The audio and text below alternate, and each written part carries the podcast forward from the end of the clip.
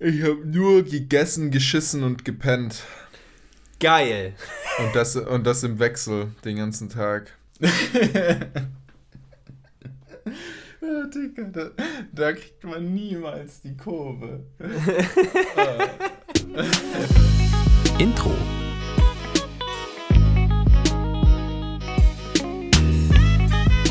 Lang und dünner. Mit Hirn, Darm und Idioten. Jetzt.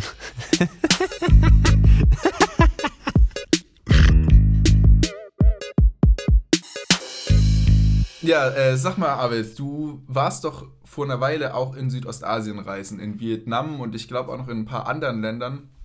Warst du schon mal in Phuket? Ah, guter Mann, guter Mann. Sehr schön, dass du fragst. Ähm, ja, ich war in Asien, Südostasien reisen. Ich war auch in Vietnam, aber ich war nicht in Phuket. Phuket habe ich definitiv gemieden. Warst du denn schon mal in Phuket? Nee, also ich war tatsächlich in Thailand ähm, und bin auch ein bisschen an der Westküste rumgereist, aber ich habe tatsächlich auch bewusst Phuket gemieden. Aber dann äh, funktioniert jetzt meine Follow-up-Frage gar nicht so, aber äh, wir können das ja einfach ein bisschen umändern. Ähm, warst du denn überhaupt schon mal in Südostasien in einem Starbucks? In einem Starbucks? Nein, nicht in einem Starbucks. Ich war nicht in einem Starbucks, ich war aber in, ich nenne es jetzt mal sehr, sehr breit gefasst Hipster-Cafés die einem Starbucks ähneln könnten, wo du auch quasi okay. ein, ein Choco Frappuccino Kaffee Latte XY Pumpkin Spice, hä? Andere, andere Worte für 5,90 Euro kaufen kannst. Und die okay. dem ganzen Style so ein bisschen nachge, nachgeeifert haben. Das ja. habe ich schon mitgekriegt, ja. Okay, und hat der Kaffee geschmeckt? Nee. so, das war, das war aber irgendwie so nach, nach ein paar Stunden irgendwie rumeiern durch, durch eine Stadt, war das so das Einzige, was so ein bisschen Abkühlung geschafft hat, zumindest in unserem Denken. Ja, und dann äh, hat der Geldbeutel geweint, ich auch so ein bisschen, aber zumindest ein bisschen Gefühl wie zu Hause war da. Boah, das ist ja eine smooth Überleitung. Aber jetzt noch die allerwichtigste Frage aller Fragen. Ja. War denn da das WLAN schneller als hier in Berlin? Absolut, es ist nämlich in aller möglichen anderen Länder der Fall, dass das WLAN bzw. das mobile Netz wesentlich schneller ist, weil die Infrastruktur da so viel besser ausgebaut ist. Meine Fresse. Oh, ich könnte jetzt, könnt jetzt schon wieder anfangen zu ranten, aber ich glaube, das, das, heben wir uns erst für später auf. Aber natürlich ja. war das Internet wesentlich besser da drüben, zumindest in Südostasien. Ja, Gottes Willen. Ich glaube, das Ranten heben wir uns besser für den Schluss auf. Ich glaube. Ähm, der, der aufmerksame Verfolger des deutschen Hip-Hops hat natürlich jetzt schon erkannt, auf welches Lied wir hier anspielen. Und zwar auf, äh, willst du es sagen? Natürlich, wie zu Hause von Alligator, dem äh, hip-hopschen deutschen Märchenerzähler schlechthin. Das ist richtig. Ja. Genau. Und damit zuerst mal Hallo und herzlich willkommen zu Lang und Dünner, dem Podcast mit Hirn, Darm und Idioten. Herzlich willkommen. Und äh, mit diesem Lied steigen wir ein in das heutige Thema, das da sei, das Thema Reisen. Denn wir sitzen alle wegen Corona immer noch mehr oder weniger zu Hause fest und wir haben uns gedacht, was gibt es da nichts Besseres, als darüber zu reden, was wir gerade nicht tun können, was wir am meisten vermissen. Ein bisschen Fernweh wecken und ein bisschen die Ferne in uns hineinholen durch Gedankliches hinfortgehen. Wenn wir den Podcast so weiterführen, werden wir eventuell nicht das Fernweh bei den Leuten wecken, sondern eher dazu aufrufen, dass die Leute diesen Podcast abschalten oder sich ja, das ist richtig. De de deprimiert einfach irgendwo in ihrer Ecke zu Hause im Zimmer verkriechen, was sie schon die letzten paar Monate gemacht haben. Aber ja, das ist richtig. Wir haben heute das Thema Reisen geplant. Wir müssen uns noch irgendwie einen coolen Untertitel dafür überlegen. Vielleicht kommt das im Verlauf der Folge. Dann klingt das nochmal ein bisschen ja. schöner. Ähm, ja, Reisen, das klingt irgendwie so ein bisschen. Äh, ja, äh. ja, ist egal. Wir finden auf jeden Fall was. Und ja, wieso sind wir auf dieses Thema gekommen, Freddy? Ähm, ja, das fragst du den Richtigen, weil ich glaube, du hast das Thema ursprünglich vorgeschlagen. Achso, du hast das Thema ursprünglich vorgeschlagen. Okay. Also ich, äh, ich, äh, ja, ich kann mal von meiner Seite aus sagen, ich habe das Thema äh, vorgeschlagen, genau aus dem Grund, den ich eigentlich gerade genannt habe weil ich mir gedacht habe, äh, also weil ich generell ein Mensch bin, der eigentlich sehr gerne reisen geht. Früher mehr als heute, muss ich sagen. Also das hat sich auch ein bisschen verändert. Und Corona hat dem Ganzen so einen Strich durch die Rechnung gezogen. Also ich war ja tatsächlich Anfang März wollte ich eigentlich einen Monat durch Marokko reisen und musste dann nach zwei Wochen wieder zurück nach Deutschland. Habe tatsächlich einen, einen, den letzten Flieger, der noch nach Leipzig ging, nach Berlin gab es gar keinen Fliegen, Flieger mehr.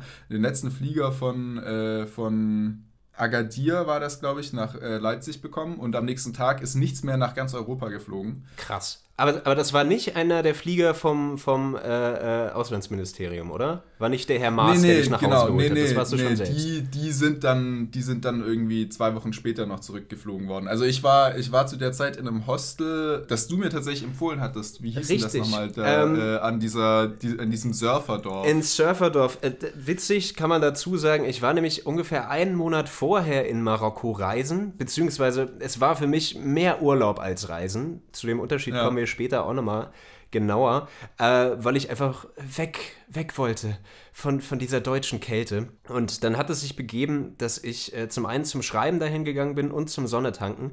Und plötzlich bin ich irgendwie für zehn Tage in diesem kleinen Surferdörfchen namens Tamracht oder Tamrakt genau. ähm, festhängen geblieben bin. War aber auch ganz schön da. Das Hostel hieß Surf Hostel Morocco oder Morocco. Und äh, habe da so eine schöne kleine Familie gefunden in der Zeit. Ich hoffe, du hast da auch schöne Erfahrungen gemacht, Freddy. Aber ja, ja. Ich, ich, ich, muss sagen, ich hatte noch das Glück, meinen Marokko-Urlaub, meine Reise da wirklich komplett auskosten zu können und äh, so nach Hause zu kommen, wie ich wollte. Und nicht ja. äh, plötzlich abrupt nach Hause zu müssen. Ja, genau. Also ich war im besagten Hostel und also ich habe da auch super nette Leute kennengelernt. Es war halt leider, muss man sagen, so, dass, oder was heißt leider in Anführungsstrichen, ähm, dass gefühlt 90 Prozent der Leute dort halt auch Deutsche waren, die halt aus den gleichen Gründen nach Marokko sind, um halt dem Winter ein bisschen zu entkommen und irgendwie dem Trott hier und ein bisschen Sonne zu tanken. Das waren trotzdem nette Leute, aber so wirklich dieses Auslandsfeeling ist dadurch jetzt natürlich nicht so stark aufgekommen. Mhm. Genau, aber ich war dort und wir haben dann so die letzten Tage, die ich dort war, eben auch so verfolgt, wie täglich die Situation verschärft hat, dass es immer mehr Grenzen dicht gemacht wurden und so. Und dann wurde die Fähre zwischen Marokko und Spanien ausgesetzt und dann wurden die ersten Len Flüge nach, ich weiß nicht, Großbritannien und Frankreich und so gestrichen.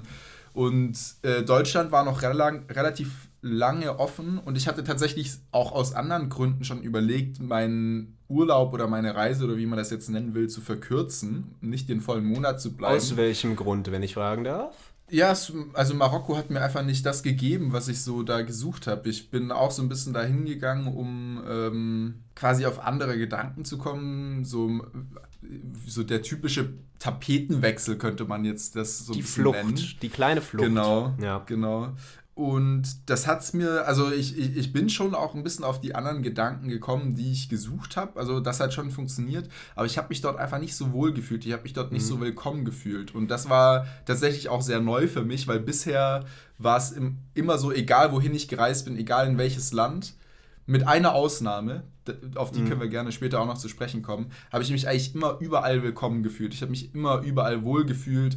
Und wenn ich mich mal in, ich weiß nicht, in einem bestimmten Dorf oder so nicht wohl gefühlt habe, in einem Land, dann bin ich halt ins nächste Dorf und da war es dann wieder besser unter anderen Leuten oder so. Absolut verständlich, so läuft das ja. Das ist ja das Schöne am Reisen. Du hast immer die Möglichkeit, einen schnellen Tapetenwechsel irgendwie zu kriegen. Und wenn das, genau. der, der Ort dich langweilt oder auf irgendeine andere Art und Weise das einfach gerade nicht passt, kannst du einfach weiterziehen. In den meisten Fällen. Aber ich, genau, ver ich, ver ja. ich verstehe dieses Gefühl sehr gut. Ich habe jetzt nicht so viele Reiseerfahrungen gemacht im Vorfeld wie du, aber es war ein anderes Gefühl. Ich weiß nicht, ob es daran liegt, dass es halt wirklich so ein ziemlicher Touristenmagnet ist, Marokko. Vor allem für mhm. deutsche Touristen. Ich meine, du kommst von Nürnberg, ich bin von Nürnberg ausgeflogen, für 25 Euro nach da unten. Alter, das ist absolut verrückt. Dementsprechend sind da ja. halt sehr viele Menschen. Und ich, ich weiß nicht, wie man es am besten ausdrücken kann, aber äh, gefühlt wurde ich in allen größeren Städten immer verarscht von den äh, mhm. Leuten, die mir halt was verkaufen wollten. Und ja. das, das war stressig. Und ich wollte auch fliehen. Ich wollte meine Ruhe. Ich wollte Ruhe genießen. Ja. Und das hat nicht so ganz funktioniert. Also in dem, in dem Surferstädtchen schon, aber ja. Ja, ich wollte gerade sagen, vielleicht war es genau das der Grund, warum wir beide mehr oder weniger dann in diesem äh, kleinen Surferdörfchen gelandet sind und da unsere Ruhe ein bisschen gefunden haben. Hm. Ja, aber genau, um die Story abzuschließen und dann auch damit ein bisschen auf den Punkt zurückzukommen, warum wir heute über dieses Thema reden. Ich habe da mit diesen anderen Hostelgästen dort eben, wie gesagt, diese Lage verfolgt und weil ich eben noch diese, sowieso noch diese anderen Gründe hatte, warum ich überlegt habe, wieder früher zurückzugehen, dachte ich dann, okay, Corona wird jetzt immer ernster, dann mach's mal besser und habe dann eben einen früheren Flug gebucht und bin dann, wie gesagt, am letzten Tag mit dem letzten Flieger zurück nach Deutschland geflogen. Und die anderen, die dann dort waren, also ich hatte mit denen auch Nummern ausgetauscht, die sind dann auch alle irgendwie zwei Wochen später oder so zurück nach Deutschland gekommen, eben dann ja. mit diesen Maschinen von äh, Heiko Maas persönlich. genau, also das hat auch alles wunderbar funktioniert. So, die hatten da jetzt keine Probleme mit. Ähm, das ist halt dann so natürlich ein bisschen eine unsicherere Situation, wenn man nicht genau weiß, wie man jetzt damit umgehen soll. Vor allem einer, der hatte ein bisschen mehr Probleme, glaube ich. Das war nämlich ein Schweizer und der ist mit seinem äh, Bus, mit seinem, oh, äh, den er umgebaut hatte, mhm. quasi mit der Fähre von Spanien übergesetzt und hatte halt vor, mehrere Monate dort zu bleiben.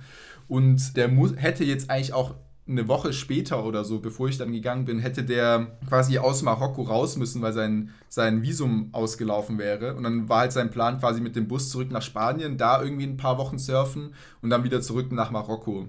Und das ging jetzt nicht. Und er wollte sich jetzt ja auch nicht quasi einfach retten lassen, sozusagen, und seinen Bus da lassen. Und dann war irgendwie seine Überlegung jetzt mit dem, halt, äh, mit dem Bus über, über, die einzige offene Landesgrenze, die noch offen war. Ich glaube, es war die nach Algerien, wenn ich es richtig weiß. ja. ist, ist, das Algerien im Osten? Ja, Algerien. Äh, ne? Im Osten müsste es Algerien sein. Ich genau. glaube, ein anderes Land, ein bisschen weiter im Süden, ist auch noch an Marokko, aber ich weiß gerade nicht welches.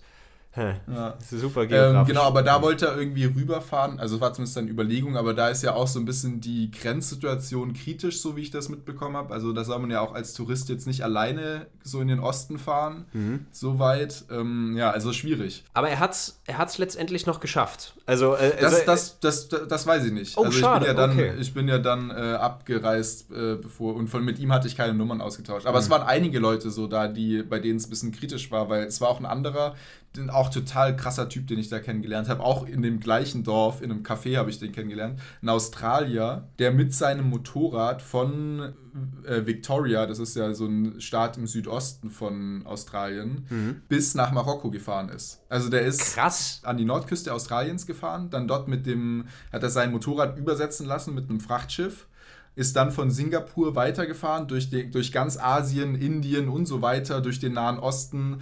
Und dann war, wollte er eigentlich nach Europa. Ja, und wollte durch Europa fahren, aber ist, hat dann festgestellt, okay, er ist irgendwie im Januar ist er im Nahen Osten angekommen und hat dann gemerkt, ja, nee, er hat jetzt keinen Bock durch den Schnee zu fahren also ist er quasi die südlichste Linie, die es gibt, sozusagen, in Europa durchgefahren und ist dann von Spanien nach Marokko übergesetzt und wollte da halt drei Monate in der Sonne liegen, bis er dann äh, quasi noch Europa bereist. So. Ja, dessen Pläne wurden natürlich jetzt auch von Corona vollkommen durchkreuzt. Aber ich meine, er hat es schon sehr weit geschafft und er wird sicherlich auch sehr, Fall. sehr viel gesehen haben. Und ja, um, um das ganze Thema mit Corona auch mal so ein bisschen abzukürzen, ich glaube, das wird auch immer wieder hochkommen im Verlauf der, der nächsten ein, zwei Stündchen während dieses Podcasts. Ähm, ja. Ich würde sagen, was dieser Australier gemacht hat, ist ja irgendwie so einer dieser, dieser Inbegriffe des Reisens. So, ja. du, hast, du hast ein Motorrad, was ja irgendwie schon mal eine ziemliche Freiheit dir, dir birgt, außer dass du natürlich immer mal zwischendurch was reparieren musst oder sonst wie. Und du machst einfach, worauf du Bock hast. Du fährst in welches Land, worauf du Lust hast und äh, siehst einfach eine ganze Menge. Bist ungebunden, bist frei. Und das ist irgendwie so, so mein ideales Bild vom Reisen auch so ein bisschen, zumindest das, was mir von Medien, Geschichten, Filmen, wie auch immer alles immer so, so vermittelt wird.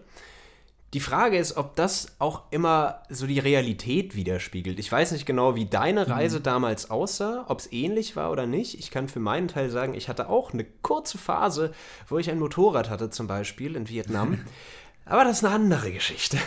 Das ja. ist äh, fernab von Freiheit und Stressfreiheit und äh, schöne, schöne, gute Laune. Das ist eher, du bist auf einem Frankenstein auf Rädern und versuchst irgendwie lebend in den Norden zu kommen, in meinem Fall, von Vietnam und nicht überfahren zu werden von irgendwelchen anderen Sachen. Äh, Stresslevel auf 180 war toll, war super. Ja. Ich, ich glaube, da war er ein bisschen besser vorbereitet, wenn er die weite Strecke geschafft hat. Ja, ich denke schon auch, ja. Also du würdest sagen, so du hast dieses Idealbild vom Reisen, das du ja gerade so benannt hast, aber du hast das selber noch nicht so wirklich ausgelebt sozusagen oder hast es noch nicht in deinen Reisen selbst erlebt.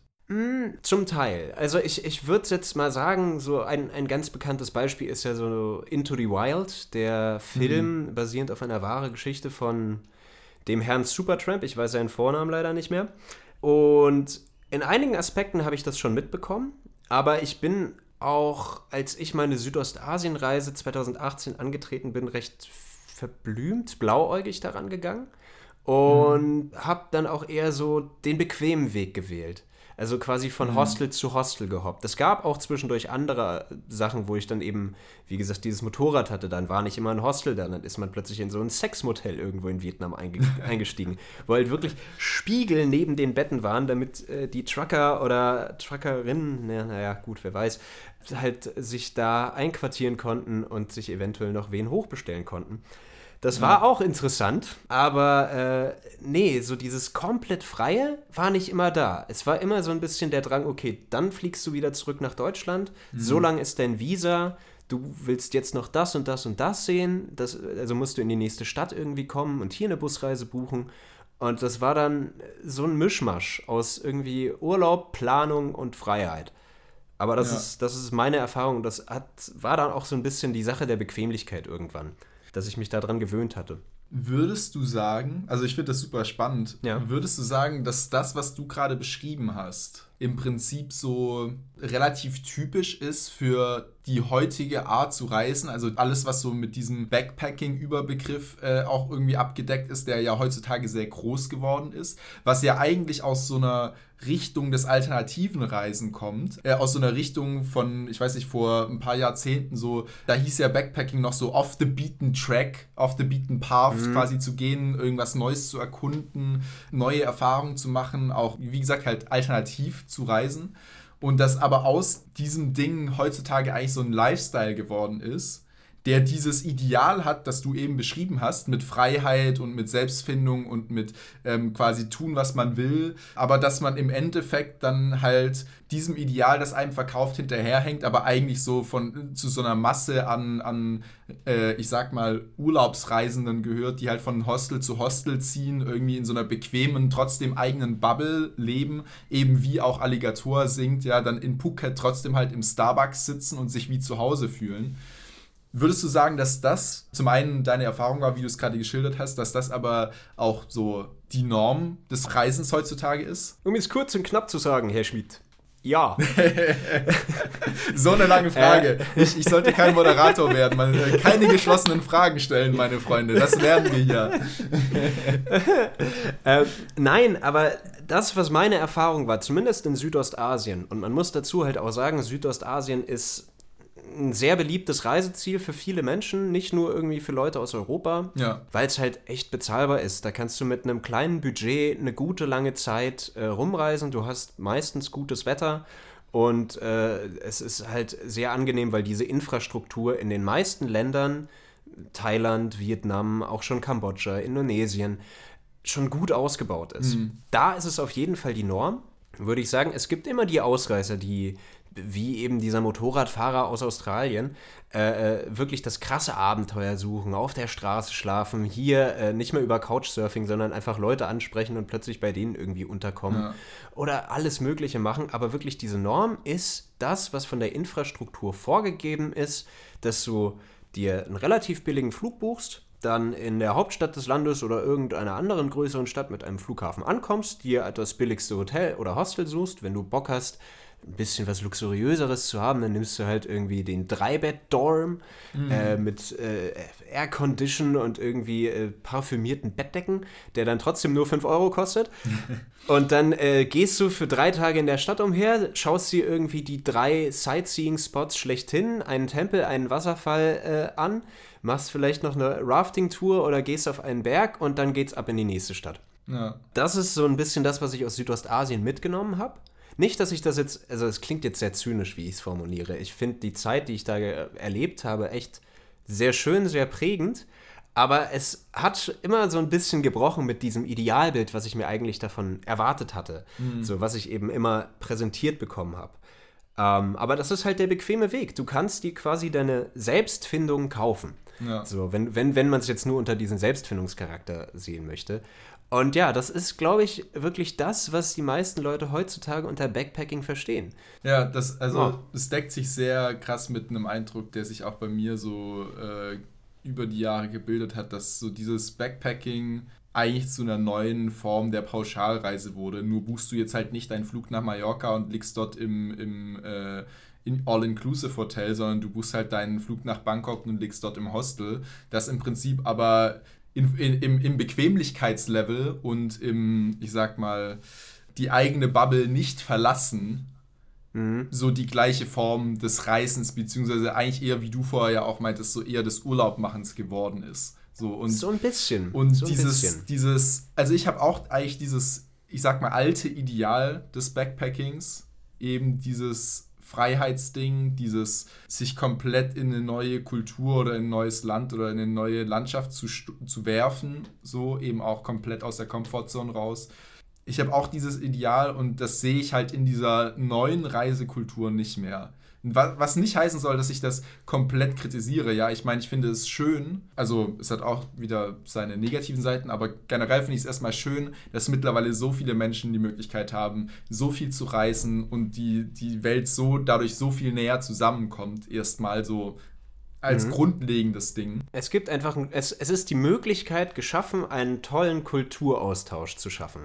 Ja. Und ähm, wie, Theoretisch. wie Helmut Sch Theoretisch, theoretisch. Aber wie Helmut Schmidt schon gesagt hat, es ist unheimlich wichtig, reisen zu gehen. Ja. Und es muss jetzt nicht, ich glaube nicht, dass Helmut Schmidt in seiner Zeit so die krassen Abenteuerreisen gemacht hat. Der war eher auf anderer Ebene unterwegs. Aber so alleine die Möglichkeit zu haben, in einem anderen Land zu sein, ein paar Fetzen der Sprache zu lernen, ein bisschen was von dem Essen alleine zu, mitzukriegen, was die politischen Umstände da sind, wie die Leute ticken, wie die Leute sich verhalten. Davon einfach so ein bisschen zu lernen und dadurch auch ein bisschen reflektierter über sein eigenes Handeln nachzudenken. Dafür ist das auf jeden Fall immer noch gut, Ja. wenn es die Leute denn machen. Ja. so, das ist Auf die jeden andere Fall, Geschichte. genau. Aber das ist halt genauso der springende Punkt, also so das, das Stichwort kultureller Austausch. Das ist halt so der Punkt, den ich bezweifle. Also ja, die Leute, die dorthin reisen, natürlich, die bekommen neue Eindrücke mit und die regen diese Leute hoffentlich auch zum Nachdenken über sich selbst, über die eigenen Lebensumstände und so weiter an. Aber dadurch, dass halt 99% dieser Leute oder 95% dieser Leute im Endeffekt halt doch nur unter anderen weißen, privilegierten Europäern im Hostel sitzen und sich da zusammen abends äh, an, der, an der Hostelbar unterhalten und nicht aus dieser Bubble rauskommen, passiert dieser Austausch halt eigentlich nicht. Es ist halt mehr ein Konsum geworden, so würde ich das bezeichnen. Es ist mehr ein Konsum geworden, aber äh, ich würde es, wie gesagt, nicht so, so krass formulieren. Es Ja. gibt immer die Möglichkeiten. Ich meine, es ist bequem, an der Hostelbar zu hocken und mit denen zu quatschen, aber du kannst auch mal, wenn du das Glück hast, hast du Leute in deinem Hostel, die da arbeiten, die dann wirklich auch äh, Landsmänner sind des Landes, in dem du gerade bist, Mhm. äh, und die dir vielleicht noch ein bisschen mehr zeigen können oder die irgendwelche Tipps Ja. geben können, die jetzt nicht nur auf Geld aus sind und ähnliches. Ja. Und selbst wenn du mit anderen Leuten aus Europa oder der weißen privilegierten Schicht redest, ich meine, selbst wenn du etwas über die Niederlande erfährst von einem anderen Reisenden, ist das ja schon mal auch ein bisschen besser, als wenn du nur zu Hause hockst Ja. und mit äh, deinen anderen weißen Nasen rumhockst. Das stimmt, Also so ein bisschen, ein bisschen ist schon da, aber es ist seltenst gegeben, dass du wirklich auch direkt in diese Kultur eintauchst, in Ja. das Land, in dem du gerade bist. Das stimmt. Aber wie, wie, wie war es denn bei dir, als du reisen warst? So, also du hast es ja ein bisschen anders angegangen, Ja. die Sache damals. Oder? Fragezeichen. Ja, ja, also äh, da gehe ich gerne sofort drauf ein. Ich möchte noch einen Satz anmerken zu, zu Ja. dem, was wir eben besprochen haben. Wir beide können natürlich auch überhaupt nicht wissen, ob das vor 40 Jahren tatsächlich anders war. Ich meine, wir gehen davon aus, dass dieses Ideal, dem wir hinter, hinterherhängen, damals eher gelebt wurde, weil einfach die Reiseumstände noch ganz anders waren, weil, wie du vorher auch meintest, die Infrastruktur vielleicht noch gar nicht so da war oder was heißt vielleicht in den meisten Ländern einfach noch nicht so aufgebaut war. Aber ob die Leute damals wirklich dann auch mehr diesen Austausch betrieben haben oder im Endeffekt doch nur auf eine andere Art und Weise gereist sind, aber trotzdem wieder sehr viel diesen, ich sag mal, dieses konsumierende Reisen betrieben haben, das können wir ja gar nicht wissen. Ja, klar, ich, eine kleine Anekdote noch und dann äh, gerne zu deiner Reise. ähm, ah, das wird schon wieder so, man ver, ver, verfängt sich im Wir kommen nicht zum Punkt. Tausendstel. Niemals, aber das wissen die Leute ja. Es gab eine Begegnung, die hatte ich in Kambodscha, in Kampot, einem ziemlichen Kifferstädtchen, wo du auch eine Happy Pizza bestellen kannst, wo du dann Grasbatzen auf der Margarita hast. Das ist wunderbar. ähm, und da habe ich einen recht verschickten Typen kennengelernt, auch schon irgendwie Mitte 40. Der meinte, er genießt die Zeit, die er hier reisen ist und ist alles toll und alles schön. Aber er war vor 20, 25 Jahren in Thailand reisen. Äh, ich weiß nicht genau, seit wann die Grenzen äh, in Thailand offen sind für ausländische Reisende, mhm. aber war noch nicht so frisch, die Infrastruktur war noch nicht so gegeben. Und er hat mir dann gesagt, er ist zwar jetzt gerade auch in Südostasien, quasi nur ein Land neben Thailand, aber er möchte nicht nach Thailand zurück. Aus dem Grund, weil es ihm die Erinnerung zerstören würde, wie es damals war. Ja, weil es ja. früher halt einfach wild war. Es war Abenteuer, du hattest keine Ahnung, was passiert, wie es passiert und das hat irgendwie diesen Kit Nervenkitzel ausgemacht. Mhm. Und der hat einfach gesagt, nö, ich möchte da nicht hin. So wie es jetzt ist, ist in Ordnung. Ich kiff mir hier die Huckets voll, auch gut. Aber äh, so nach Thailand möchte er einfach nicht mehr gehen, um sich diese Erinnerung nicht zu überspielen quasi. Und das fand ich recht, recht eindrucksvoll, beziehungsweise recht äh, äh beschreibend für diese Situation. Es war früher einfach anders. Ja. Ich meine, alleine, alleine, dass du kein Internet hattest ja. oder äh, Smartphones oder ähnliches. Ja, das, das fasst das, glaube ich, sehr gut zusammen. Ja. Aber kommen wir doch zu deiner Reiseerfahrung. Wieso, ja. bist du, wieso bist du überhaupt reisen gegangen damals? Und mit welchen, welchem Ideal bist du losgezogen Boah. in die weite, weite Welt, wenn du das noch weißt? Da stellst du ja große Fragen. Ja. Erstmal so als, als Eckpunkte sozusagen. Also ich bin schon sehr früh, hatte ich in mir diesen, diesen Drang, einfach fortzugehen. Also quasi, es musste, ging gar nicht mal unbedingt jetzt direkt darum, ins Ausland zu gehen, sondern einfach nur so diesen, ich weiß nicht, ob man es Freiheitsdrang nennen kann oder einfach die, ja, diesen Drang irgendwie von zu Hause wegzugehen. So. Das hat mit solchen Dingen angefangen, dass ich teilweise einfach nur raus aus der Haustür bin und irgendwo hingelaufen bin. Oder mit, mit dem Fahrrad, mit dem Mountainbike irgendwie den ganzen Tag irgendwo rumgefahren bin. Und dann später, als ich mit 16 mein erstes 125 Kubik Motorrad hatte, einfach irgendwie am Wochenende den ganzen Tag irgendwo in, keine Ahnung, zum Bodensee gefahren bin oder sonst wohin und dann ähm, die ersten kleinen, die ersten kleinen Reisen irgendwie in so Jugendgruppen gemacht habe und sonst was, die dann auch ins Ausland gingen. Und für mich war irgendwie immer klar, so das erste, was du machst, wenn du das Abi in der Tasche hast, ist, du gehst arbeiten, sparst dir ein bisschen Geld an und dann gehst du ein Jahr weg. So. Und mhm. mein ältester Bruder, also ich habe zwei ältere Brüder und mein ältester Bruder ist nach dem Abi ein Jahr nach Afrika, um dort in Ruanda äh, sogenannte Dezentralisierungsarbeit zu machen. Das klingt jetzt sehr, das sehr komisch. Crazy. Was ist das? Genau, ja? Äh, ja, im Prinzip ist das so politische Arbeit, also zu helfen, das Land ein bisschen politisch ordentlich aufzubauen, sozusagen. Dezentralisierung heißt, im, im Endeffekt, also zum Beispiel Deutschland ist ein dezentraler Staat, weil die meisten politischen Entscheidungen werden nicht zentral von einem Komitee ausgemacht, sondern es gibt eben die Bundesebene, dann gibt es die Landesebene, dann gibt es die Kommunalebene. Also die, die politischen so weiter, ja. Entscheidungen sind dezentralisiert aufgebaut. Also es hat auch viel mit Demokratie zu tun. Ein Staat, der zentral regiert wird, ist halt meistens, eh, hat weniger, ich sag mal, demokratische Mechanismen. So, ich bin jetzt Geht kein mehr in die Richtung einer Autokratie oder einem autoritären ja, Regime. Aber gut. Also ich, ich ja. bin jetzt kein Politikwissenschaftler, deswegen sage ich da jetzt eventuell auch was Falsches. Aber es kann zum Beispiel auch ein, es könnte auch ein, äh, ein demokratischer Staat trotzdem sehr zentral sein, wenn quasi halt es nur ein Parlament gibt, das gewählt wird, so und es gibt keine Kommunalebene und nichts anderes dazwischen und dieses Parlament entscheidet alles. So, das wäre auch schon sehr zentral und wahrscheinlich auch schon aus politischer Sicht vielleicht ein bisschen kritisch, weil das sehr viel Macht auf einen Punkt zentriert ist. Anyway, kurzer, Danke für kurzer, diesen geopolitischen Exkurs. genau. So. Dafür ist mein Bruder dorthin und ich wusste halt sehr gut, was er da getan hat und was er vorhatte und was er jetzt auch immer noch tut. Dem will ich gar keinen, äh, gar keinen Abbruch geben. Aber für mich war klar, sowas will ich nicht machen. Das ist nicht mein Ding. Ich muss erstmal, ich muss alles sehen. Ich muss überall hin.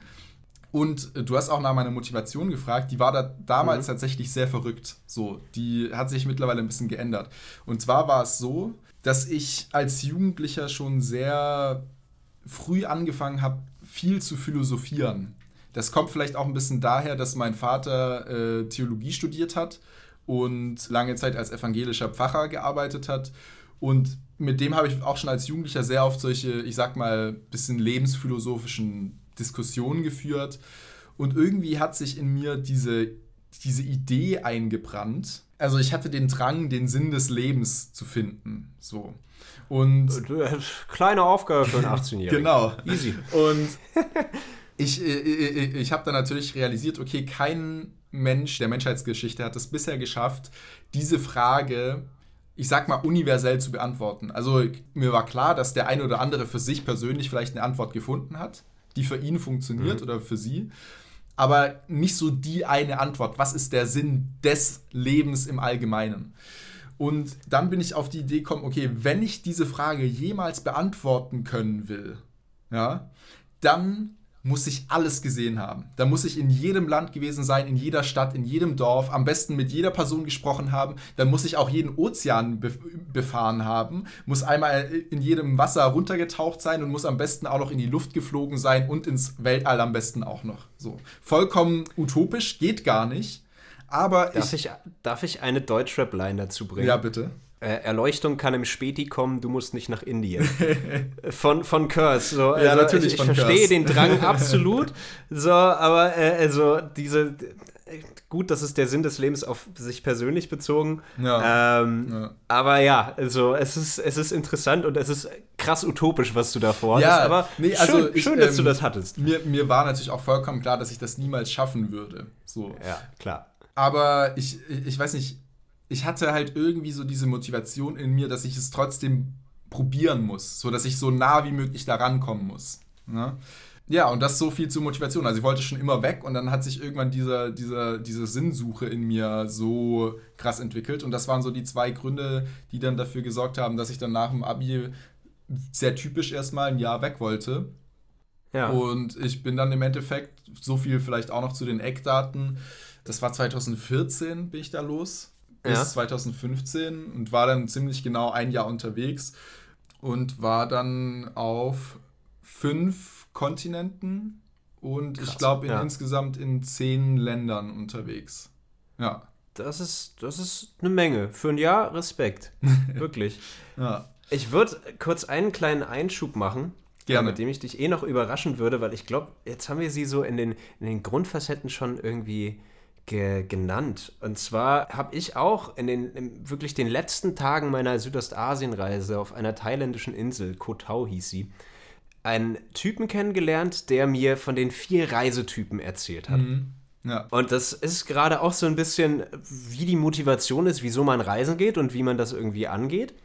Bist du gespannt, welche diese vier Reisetypen sind? Ich glaube, ich habe sie dir sogar schon irgendwann mal vor, vor Jahren im betrunkenen Zustand erzählt. Ja, ja so, ich bin auf jeden Fall gespannt. Ich, also ich habe so es klingt irgendwie so, als hätte ich es schon mal gehört, aber ich habe keine Ahnung. Also, äh, ja. Okay. Schieß los. Gut, dann I, I, will, I will hit you. Also, Gruppe Nummer 1 sind die Vacationers oder Urlauber zu Deutsch, bei denen klar ist, okay, wir buchen und setzen Urlaub für einen Monat, zwei oder sonst wie, wollen in die Sonne, sonst wie geben uns Luxus, wollen ein paar Sachen sehen und im Endeffekt äh, ja ein bisschen was von der Kultur mitnehmen, aber sind dann wieder zurück und haben quasi äh, ein bisschen Fotos gemacht, ein paar Memorabilia mitgenommen, aber kehren wieder zurück in die alte Struktur des Lebens. Mhm. So, das sind die Urlauber. Das ist nicht unbedingt die Reisenden, aber ich meine, da kann man auch schon so ein bisschen den Unterschied zwischen Reisenden und Urlaubern sehen.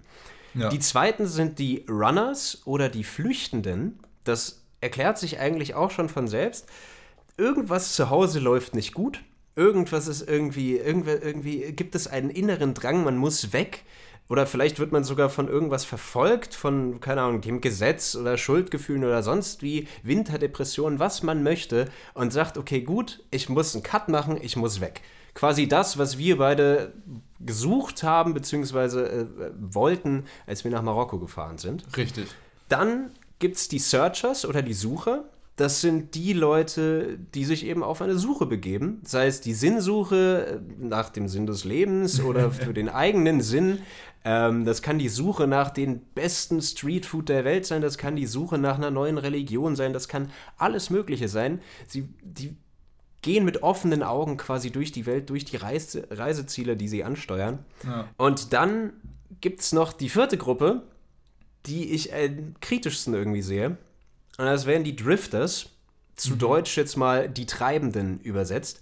Das sind die Leute, die auch eher so sagen, okay, billiger Flug nach Indonesien, komm, nehme ich mal mit. Okay, Indonesien ist ein schlechtes Beispiel. Nehmen wir Thailand. Billiger Flug nach Thailand nehme ich mit, hab ein bisschen Zeit, gut, Land in Bangkok, erstmal in ein billiges Hostel, gehe an die Bar, hol mir für 50 Cent das erste Bier und so verbringe ich den Rest meiner Zeit da. Okay, scheiße, das Hostel hat mich rausgeschmissen, weil ich irgendwie rumgepöbelt habe. Oder äh, ich habe keinen Bock mehr auf die Stadt, weil alles ist doof, ich gehe jetzt mal in die nächste Stadt. Hä? Wo zur Hölle bin ich denn gerade? Ach, ist mir egal, ich stelle mir einen rein. Das sind die Drifter. Und in Südostasien zumindest habe ich sehr, sehr viele von diesen Menschen kennengelernt. Aber gibt es, also du, äh, ich, ich hake da direkt mal ein. Ja, klar. Du hast jetzt, ich, ich finde, du hast die, die Drifter schon aus einer sehr negativen Perspektive beschrieben. Also ich habe nämlich das Gefühl, dass ich auf meinen Reisen auch schon sehr viele Drifter kennengelernt habe. Und so die Leute, die du jetzt als Drifter beschrieben hast, mhm. die, die waren für mich eigentlich eher so die Vacationer, die Urlauber. Und die eigentlichen Drifter, die ich kennengelernt habe, die fand ich viel faszinierender. Das waren so Leute, die, die zum Beispiel seit fünf Jahren irgendwie durch die Weltgeschichte gereist sind im Prinzip nichts mehr besessen haben, außer einen Rucksack, wo irgendwie drei Unterhosen drin waren und äh, zwei Kleidungsstücke, die aber alle nicht mehr das waren, was sie früher mal mitgenommen haben, als sie los sind, mhm. weil sie mhm. das überall schon mittlerweile verteilt, verschenkt haben oder sonst was, ihnen der Besitz zu viel wurde. Und die jetzt eigentlich so äh, davon leben, dass sie so von, von Stadt zu Stadt ziehen hier mal in einem Hostel für ähm, Food and Accommodation arbeiten und da mal auf einer Farm aushelfen für zwei Wochen und hier mal irgendwie, äh, ne, so. Und die eigentlich mhm. sehr so in Einklang und schon irgendwie sehr bewusst mit ihrem Umfeld umgehen und die nat natürlich überhaupt keinen Plan haben. So, ne? Also das, ich glaube, das trifft auf die Drifter schon vollkommen zu. Sie ja, haben überhaupt keinen Fall. Plan, was sie wollen, wer sie sind, wohin sie wollen, sonst was. Sie haben sich so ein bisschen auf dieser Suche, vielleicht auf die sie sich irgendwann mal begeben haben, verloren. War zumindest mein Eindruck. Ähm, mhm. aber, nicht, aber nicht zerstörerisch, hatte ich den Eindruck. Also so ähm, vielleicht selbstzerstörerisch auf lange Sicht, wenn sie, da, wenn sie nicht irgendwann die Kurve kriegen, aber nicht zerstörerisch im Umgang mit ihrem Umfeld zumindest. Also sie, sie ich habe sie trotzdem gut. positiv wahrgenommen ja, insgesamt. Das finde ich tatsächlich auch wesentlich passender für den Begriff der Drifters. Es könnte auch gewesen sein, dass ich diese Diskussion mit Curtis auf Kotau sehr betrunken geführt habe und dementsprechend vielleicht was durcheinander gebracht habe, weil ähm, das passt tatsächlich ganz gut. Quasi diese, ja. diese wandelnden Seelen, die auf der Erde rum, rum, na, rumlungern ist das falsche Wort, aber einfach sich, sich treiben lassen, von A nach B gehen und irgendwie ja. gleichgültig durchs Leben ziehen. In einer genau. positiven, genau. positiven Art und Weise. Ja. Das finde ich eigentlich ganz schön. Ja, kann man auch sehen. Die Leute, okay. die die Suche und die Flucht quasi unterbrochen haben und jetzt einfach gesagt haben, okay, whatever floats my boat, it will happen. Ja.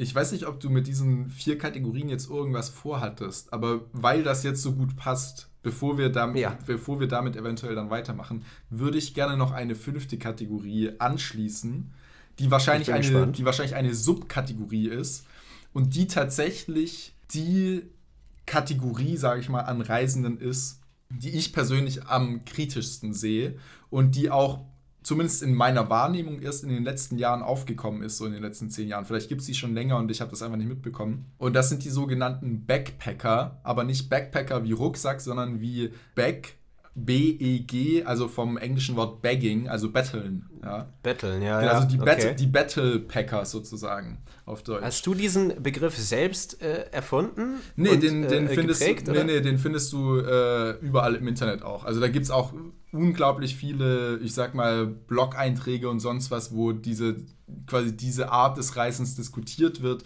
Ich bin in einer Facebook-Gruppe, die Nomads heißt, wo es quasi auch so um Alternative Traveling geht wo mhm. Menschen von aller Welt sind. Und da wird auch immer wieder dieses Thema diskutiert. Da gibt es Leute, die das sagen, das ist nicht schlimm, das ist in Ordnung. Es gibt Leute, die das absolut verurteilen. Ähm, was dahinter steckt, ist im Prinzip, dass halt Reisende und diese Reisenden sind halt, ich sag mal, in der Mehrheit oftmals weiße, europäische, nordamerikanische junge Menschen, mhm. ähm, die eben die Welt bereisen, ohne die Mittel dazu zu haben, das tatsächlich zu tun. Und die dann in Südostasien, in Südamerika, sonst wo, aber äh, vorwiegend in Ländern, wo es den Leuten eigentlich schlechter geht als ihnen selbst, weil das ja oftmals eben die Reiseziele sind, weil es dort billiger ist. So, das ist ja einfach erstmal so ein, ich denke mal, so ein, so ein, so ein Fakt. Äh, dann ja. dort auf den Straßen sitzen und eben nach Geld betteln um weiterreisen zu können. Also das sind dann tatsächlich so Schilder, so, äh, wo dann auf Englisch steht irgendwie, ja, bitte gebt mir Geld, damit ich meine Reise weiterfinanzieren kann. Manchmal verkaufen sie dann irgendwie noch so, so selbstgemachte, weiß nicht, Armbänder oder Ketten oder sonst was aus Muscheln oder so. Das gibt es manchmal auch noch, dass da quasi so ein bisschen so Tant noch dazu verkauft wird. Oder manche performen dann irgendwie Street Art oder so. Das ist nochmal so eine, so eine andere Subkategorie, weil das ist ja eigentlich dann schon wieder mehr dieses Busking Live, also dieses äh, Street Performer Live. Das finde ich auch nicht ganz so kritisch, ja, also ich, das finde ich äh, mit eigentlich voll okay. Aber die tatsächlichen ja. Backpacker, also Bagging Battle Pat, Battle Packer. Der Battle Packer. Genau. Battle dich weg. nicht, ja. nicht zu verwechseln mit dem Battle Rapper. Ja. genau, der sitzt auf der Straße mit einem Schild, ja, bitte gebt mir Geld, damit ich meine Reise weiter finanzieren kann. Und das finde ich Krass. sehr, sehr, sehr kritisch. Also ich, jetzt, wo du es ja. erzählst, das finde ich auch sehr kritisch, wenn das Leute so handhaben. Ich muss aber sagen, ich habe auf keiner der Reisen, die ich jetzt gemacht habe, eine Person gesehen, die das so gemacht hat. Zumindest nicht bewusst oder es ist ja. mir aus der Erinnerung ge gefleucht. Also es ist auch, es ist auch äh, auf jeden Fall, ich würde sagen, eine der seltensten Arten. So, ne? Ja, es kann ja immer passieren, dass du zum Beispiel irgendwie ausgeraubt wirst oder dass du dein Geld verlierst oder was auch immer. So gibt ja alle möglichen Sachen, dass du halt irgendwie nicht weiterkommst oder irgendwie kein Flugticket nach Hause hast und ja. dir keine Möglichkeiten gegeben sind. Aber dann wird es höchstwahrscheinlich nicht auf dem Schild stehen, so, bitte finanziert mir meine Reise weiter, sondern finanziert mir meinen Flug nach Hause. So, ja, das ist also die andere Geschichte. Zum einen das und zum anderen, also das ist halt auch so ein bisschen jetzt wieder meine persönliche Sicht natürlich. Klar. Selbst wenn man jetzt von der Situation ausgeht, dass diese Person auf Reise war und aus irgendwelchen Umständen, die sie selbst nicht kontrollieren konnte, ja, keine Ahnung, sie ist krank geworden, hatte keine Krankenversicherung, musste eine riesige Krankenhausrechnung bezahlen, äh, um halt wieder gesund zu werden und das aus eigener Tasche. Dann war die ganze Kohle weg, der Flug geht erst in drei Monaten oder so und sie kann es sich nicht leisten, den Flug umzubuchen. Und mit den Eltern zu Hause ist sie auch auf Kriegsfuß, das heißt, von denen kann sie auch keine finanzielle Unterstützung bis dahin kriegen oder die Familie generell. Kann so. alles passieren. Also selbst wenn wir von ja, dieser genau. absoluten, ich sag mal, Notsituation ausgehen, dann hast du halt mhm. trotzdem noch so viele andere Möglichkeiten, dich über Wasser zu halten, als in diesem armen Land zu betteln, deine eigene Reise weiter zu finanzieren. Also du hast ja zum Beispiel die Möglichkeit zu sagen, okay, dann bleibe ich jetzt halt drei Monate an einem Ort und suche mir hier ein Hostel, in dem ich für äh, Nahrung und Unterkunft arbeiten kann. Das findest du immer, überall.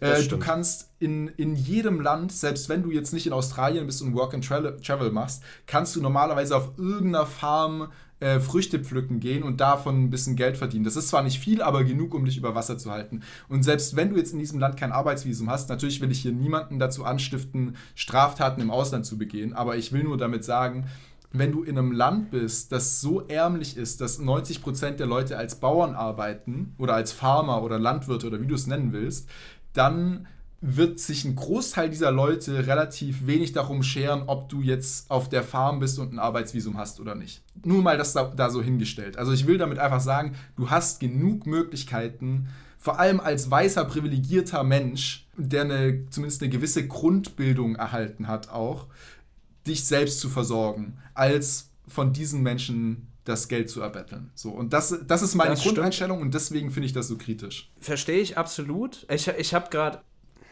also ich, ich kann mir irgendwie schwer vorstellen, dadurch, dass ich dieses, dieses Phänomen noch nicht gesehen habe, mhm. äh, dass da auch wirklich irgendwie so ein bisschen Geld zusammenkommt von, von Menschen, die jetzt selber kaum was äh, zu geben haben, ja. ähm, sondern dass da eher andere Backpacker vielleicht noch irgendwas in den Hut werfen, wenn wir jetzt von dem Bild ausgehen. Äh, aber das könnte sein, gesagt, ja. Also ich weiß natürlich jetzt auch nicht, ich habe es selber auch noch nie ausprobiert, deswegen kann ich nicht sagen, von wem da jetzt dann tatsächlich diese Leute das meiste Geld bekommen. Aber anscheinend scheint es ja schon gut genug zu funktionieren, das dass das genau, dass es so tatsächlich so viele Leute gibt, die das tun, dass es zumindest auch innerhalb dieser Reise-Community, sage ich mal, ein Bewusstsein dafür gibt und einen eigenen Begriff dafür gibt und das eben auch diskutiert wird. Also es ist ja jetzt nicht quasi ja. Äh, eine einzelne Person, die das gemacht hat, sondern es scheint ja schon genügende Male vorgekommen zu sein, dass es quasi so Aufmerksamkeit auf sich selbst auch gelenkt hat, dieses Phänomen. Das stimmt. Okay, danke für den Beitrag. ich, äh, kann, nee, ich, kann, ich kannte diese Backpacker wirklich nicht. Macht es nicht, Kinder. Ist doof. Wollen wir nicht. Nee. So. Okay. Und jetzt äh, möchtest du noch etwas über deine, deine, deine ursprüngliche, deine große, große Weltreise erzählen. Vielleicht machen wir es doch einfach mal so, Ganz, ganz simpel. Was war dein Lieblingsland? Where have you been? Where are you from? What's your favorite country? So, die, die geilsten Fragen, Ja, die immer gestellt ja. werden, wenn man irgendwo unterwegs ist. Lieblingsland. Also Ja. Lieblingsreiseziel. Lieblingsreiseziel. Ja. Okay, ich fange ja, Ja. fang damit mal an. Dann wür- würde ich sagen, von der großen Reise war das auf jeden Fall Neuseeland. Äh, von Aha. dieser Weltreise sozusagen. Äh, mit absoluter Favorite. Spezieller Grund, kurz zusammengefasst? Ja, also äh, ich glaube, wenn ich noch meine anderen Lieblingsländer dazu sage, was eben zum einen skandinavische Länder sind, also Schweden, Norwegen, Finnland, wobei ich Finnland noch nicht bereist habe, das ist quasi ein zukünftiges Ziel, wo ich gerne noch hin will. Schweden und Mhm. Norwegen war ich auch schon. Äh, und Kanada, aber da war ich auch noch nicht.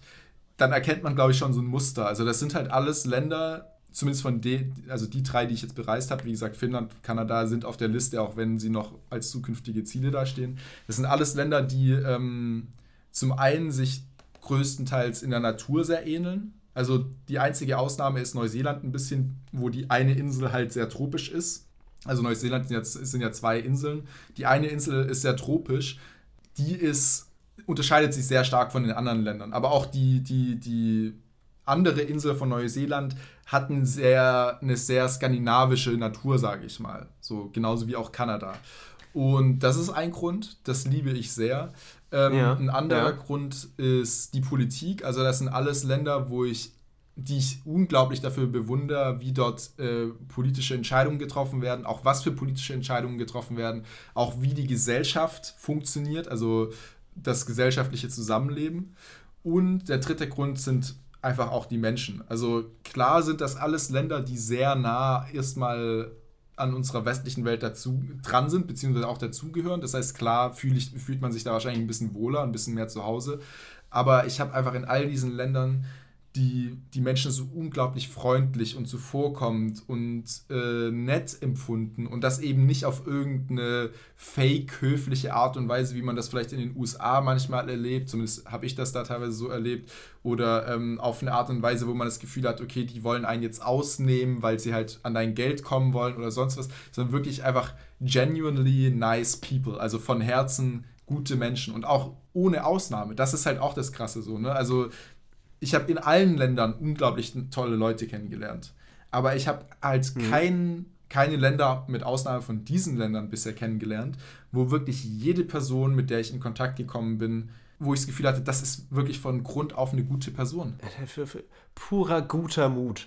Äh, Ja. Schön. Beziehungsweise, Anmerkung, ich habe auch in Neuseeland Leute kennengelernt, bei denen ich dieses Gefühl nicht hatte, aber das waren eben keine Neuseeländer, sondern das waren andere Reisende. Das muss man dazu sagen. So. Ah, verständlich.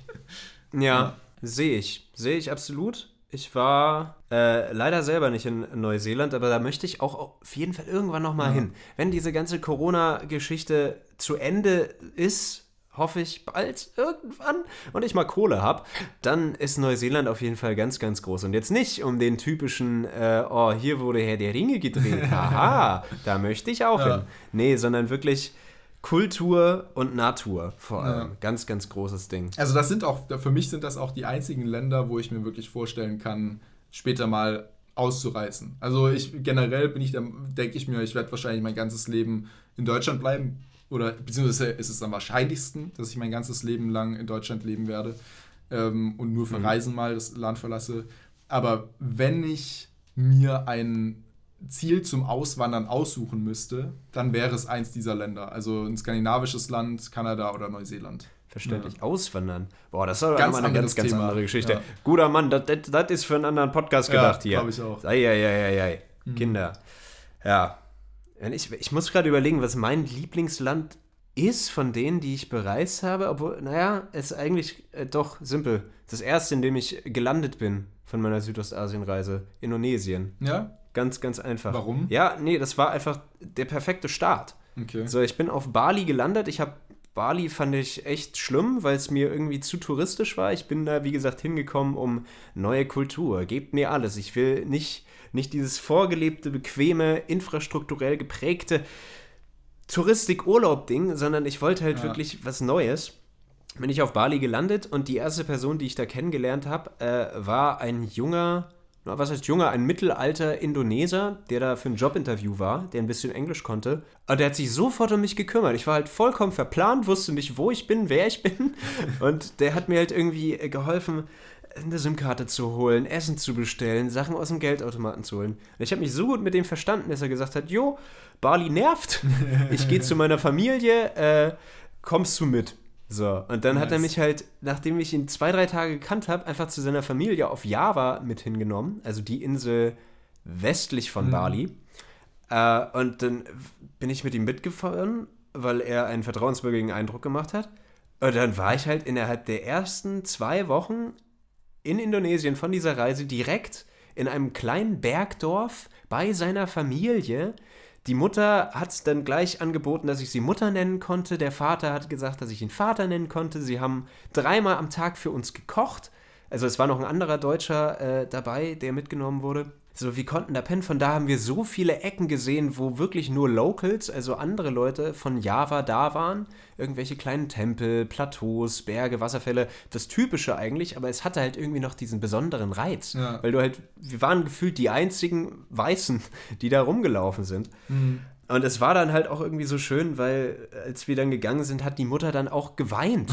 So, also als wären wir wirklich ihre Kinder und sind weggegangen. Sie wollte auch kein, wir wollten ihr unbedingt irgendwie Geld geben oder ein Zeichen des guten Glücks, ein Vogel, weil die haben Vögel gesammelt. Mhm. So, und das wollten sie nicht anbieten, weil sie gemeint haben, nein, Allah möchte das nicht, mhm. das ist eher ein muslimisches Land. Ähm, so, das wird irgendwann anders auf irgendeiner Form zurückkommen, ihr müsst uns dafür nichts geben.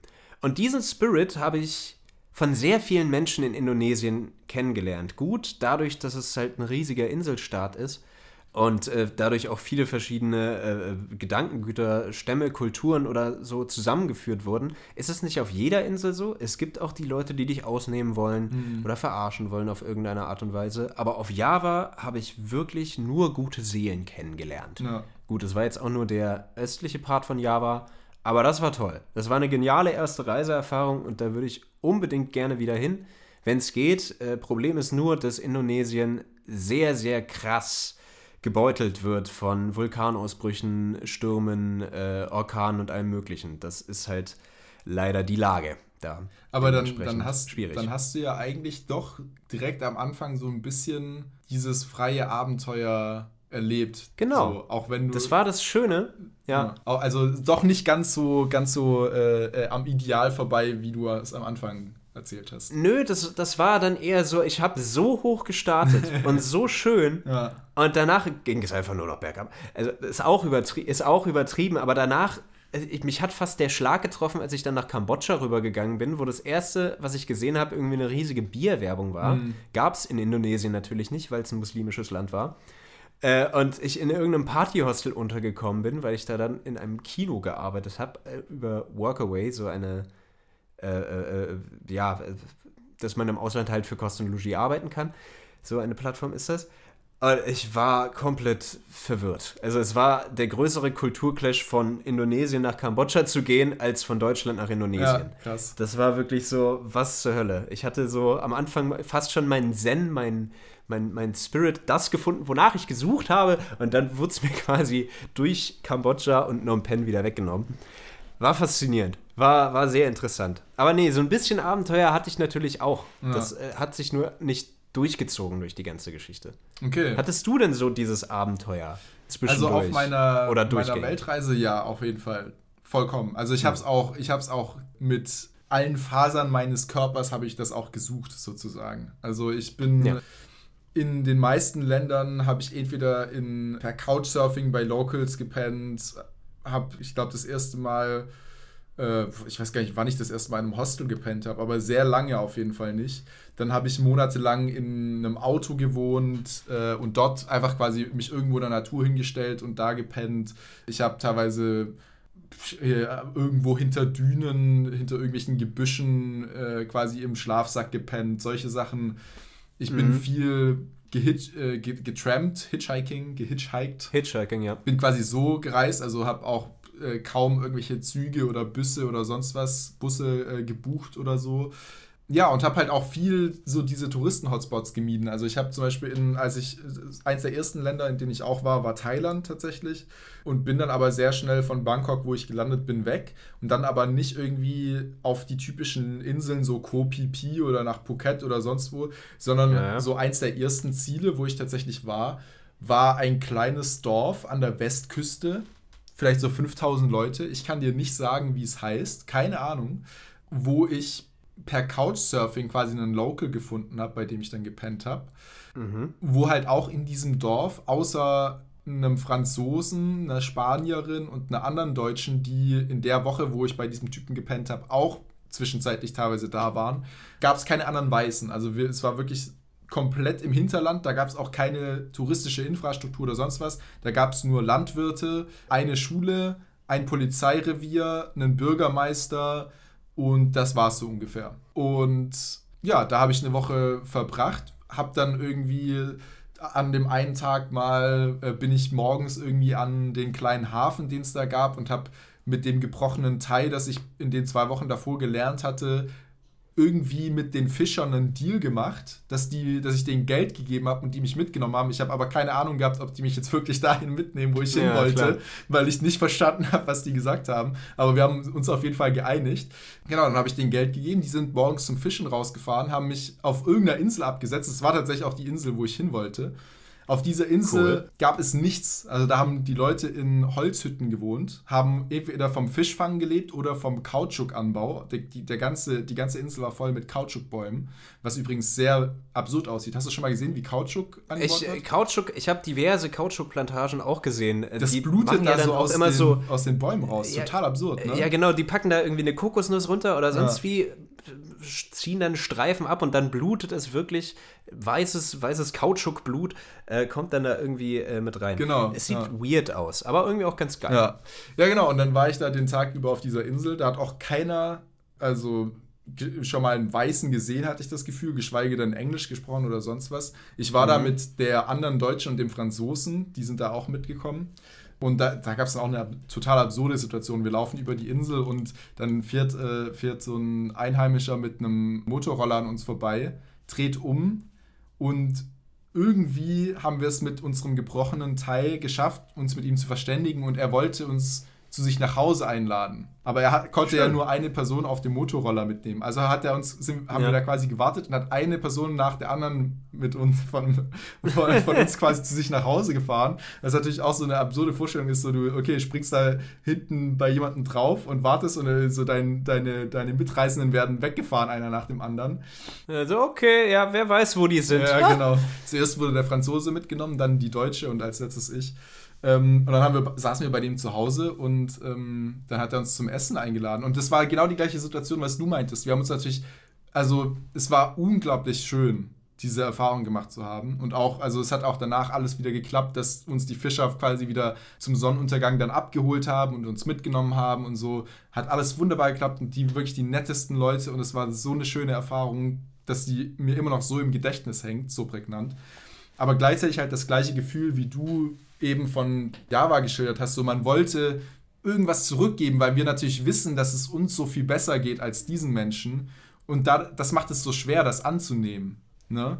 Das und weil wir es einfach so gewöhnt sind. Genau. Wenn wir irgendwie ja. was, was eine Erfahrung haben oder kriegen, dass wir da im Gegenzug meistens Geld oder ein Geschenk oder irgendeine andere Geste irgendwie für zeigen, außer Dankbarkeit. Ja.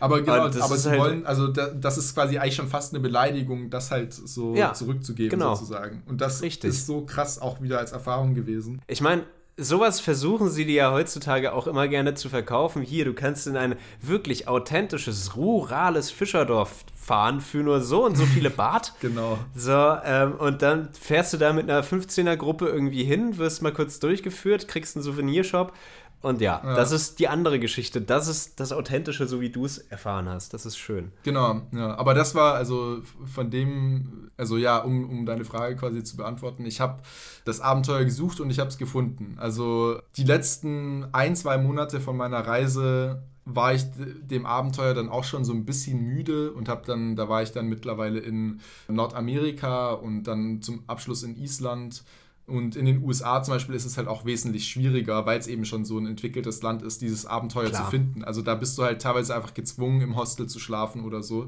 Wobei ich auch da ein, zwei Nächte auf der Straße verbracht habe. Und ja, aber es ist, also ich war, irgendwann wird man dem, zumindest mir ging es so, wird man der ganzen Sache auch so ein bisschen müde und genießt dann auch mal wieder so den, ich sag mal, den Luxus, einfach zu wissen, okay, die nächsten fünf Nächte werde ich in diesem Bett verbringen und ich muss mich nicht um mein Essen irgendwie kümmern, sondern ich kann einfach runter in die Küche gehen und da wird für mich gekocht, wenn ich das am Abend davor irgendwie buch oder so. Bescheid gebe. Genau. Ja, klar. Ähm, also das ist dann auch ein Luxus, den man sich dann irgendwann mal tatsächlich auch wieder gönnen will. So. Abs voll verständlich. Äh, absolut verständlich. ich meine, aber du, du hast es ja im Vorfeld auch anders erlebt. Ja. So. Aber hast du letztendlich, also den Sinn des Lebens für dich wirst du vielleicht gefunden haben, den Sinn des Lebens für alle wirst du noch nicht gefunden haben, weil sonst äh, würden wir diesen diesen Podcast jetzt wahrscheinlich nicht führen und du hättest schon diverse Doktortitel oder sonst was. Er hätte schon ein Buch geschrieben und veröffentlicht. Ach, mindestens ein Selbsthilfe. Genau. Komm. Äh, muss ja jeder irgendwie in seinem Portfolio haben. Ja. So, würdest du sagen, du hast das gefunden, wonach du gesucht hast? Oder ist die Suche einfach immer größer geworden oder die Fragen immer größer, kleiner, spezifischer? Ja, nein, vielleicht.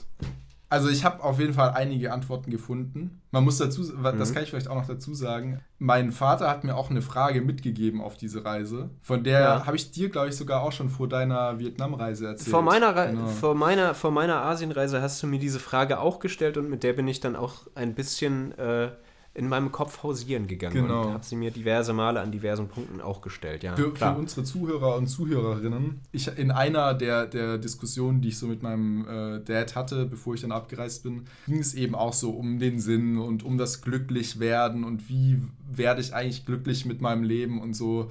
Ähm, und dann hat er mir quasi die Frage mitgegeben für diese Reise. Die Formulierung kriege ich jetzt wahrscheinlich nicht mehr genau hin, aber ungefähr hat sie gelautet, ist das Glück in uns oder um uns? In Klammer herum, also ist das Glück in uns oder um uns herum oder außerhalb von uns, so könnte man vielleicht auch sagen. Und auf diese Frage habe ich zumindest damals auf jeden Fall eine Antwort gefunden, wobei ich mittlerweile auch diese Antwort aus einem anderen Blickwinkel betrachte und wieder eine neue Einstellung dazu habe. Also damals war meine Antwort. Nein, nein, nein, ich würde sagen, du verrätst sie nicht. Okay äh, damit sich jeder die eigenen Gedanken diese Frage die eigenen Gedanken machen kann, weil so ähnlich hast du es auch, als du es mir vor meiner Reise erzählt hast, hast du auch deine Antwort nicht gesagt, weil Stimmt, das prägt ja. in einer gewissen Form, weil dann gehst du gleich irgendwie mit rein. Stimmt, deswegen würde ich, auch nicht sagen, gesagt, wir, ja. deswegen würde ich, würde ich sagen, wir lassen sie einfach mal so. Ich habe auch meine Antwort für diese Frage gefunden und das ist absolut natürlich, dass sich deine Einstellung dazu ändert. Ich meine, in der Zwischenzeit ist viel passiert. Ja. Vor allem ist das ja auch, du hast nochmal den Unterschied gehabt, dass du direkt nach der Schule quasi losgezogen bist. Klar, du hast ein bisschen genau. gearbeitet, höchstwahrscheinlich einen Barjob oder irgendwie, so die typischen Sachen, die man halt nach dem Abi macht und dann direkt los. Mhm. Ich habe mich ja ewig lang gegen diesen Trend gewehrt so, ich bin aus, äh, aus der Schule gekommen und dachte mir so, äh, alle gehen reisen, alle sind weg, was soll denn das? Ich bin doch zufrieden hier. Mhm. Äh, so, und dann äh, hat das noch so, naja, wann habe ich, vier Jahre fast gedauert, dreieinhalb, vier Jahre, mhm. dass ich gesagt habe, okay, jetzt ist vielleicht doch mal an der Zeit, was anderes zu sehen. Und ich bin ganz froh, vorher noch ein paar andere Erfahrungen gemacht zu haben und quasi ein bisschen reifer, in Anführungsstrichen. Reif würde ich mich immer noch nicht bezeichnen.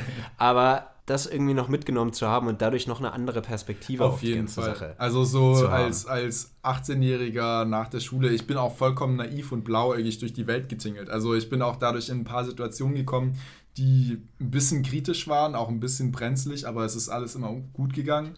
Aber Ach, das bin ich mit 22 auch noch. Ja, aber ich glaube, also ich meine, ich bin auch froh, dass ich damals so durch die Welt gezogen bin, weil dadurch habe ich, wie gesagt, viele Erfahrungen gemacht, die ich jetzt heutzutage nicht mehr machen würde, weil ich einfach vorsichtiger an die ganze Sache rangehen würde. Aber ja, also absolut, man sieht die Welt noch mit anderen Augen, man, man hat noch irgendwie so ein bisschen dieses, diese jugendliche Unverwundbarkeit in sich drin. Also, ne, ich weiß nicht, ob du das auch kennst, aber so dieses Jugend, dieser jugendliche Leichtsinn, in dem man denkt, einem selber könnte nie was passieren, so. Ich bin unbesiegbar. Genau. Ja, ja. Ja, aber ich im Endeffekt, also vielleicht war auch genau das nötig, um eben zu diesen Antworten zu kommen. Also ich habe auch äh, die Antwort so ein bisschen dafür gefunden, äh, was ich quasi mit meinem Leben anfangen will. Das war auch sehr unsicher vor der Reise. Es gab so die Option, ich habe mich in der Schule, fand ich Physik und Mathe unglaublich toll, hatte da auch super gute Noten drin Und dann war für mich so eine Option, Luft- und Raumfahrttechnik zu studieren. Ja. Kannst du dir das vorstellen? Faszinierend. Freddy als Luft- und Raumfahrttechniker?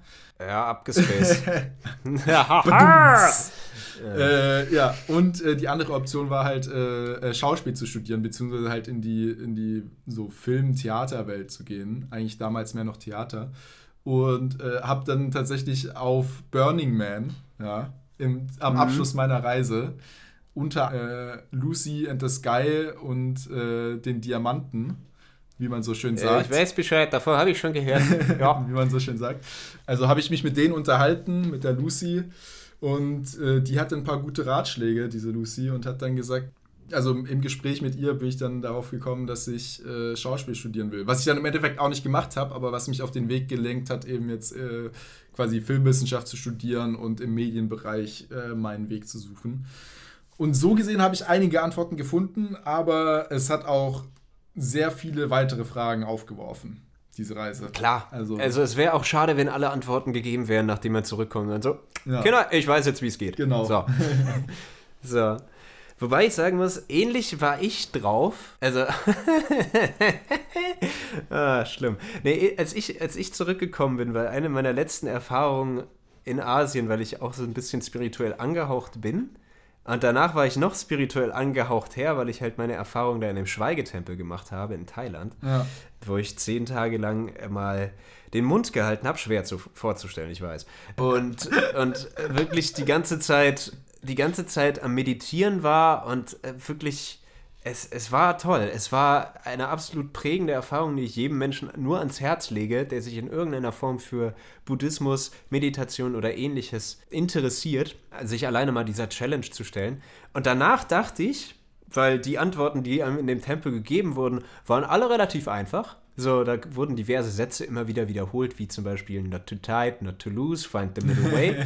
Ein, ein Satz, der auf fast alle Problematiken anzuwenden ist, aber so einfach ist es dann nicht. Trotzdem dachte ich so, okay, ich bin jetzt quasi erleuchtet.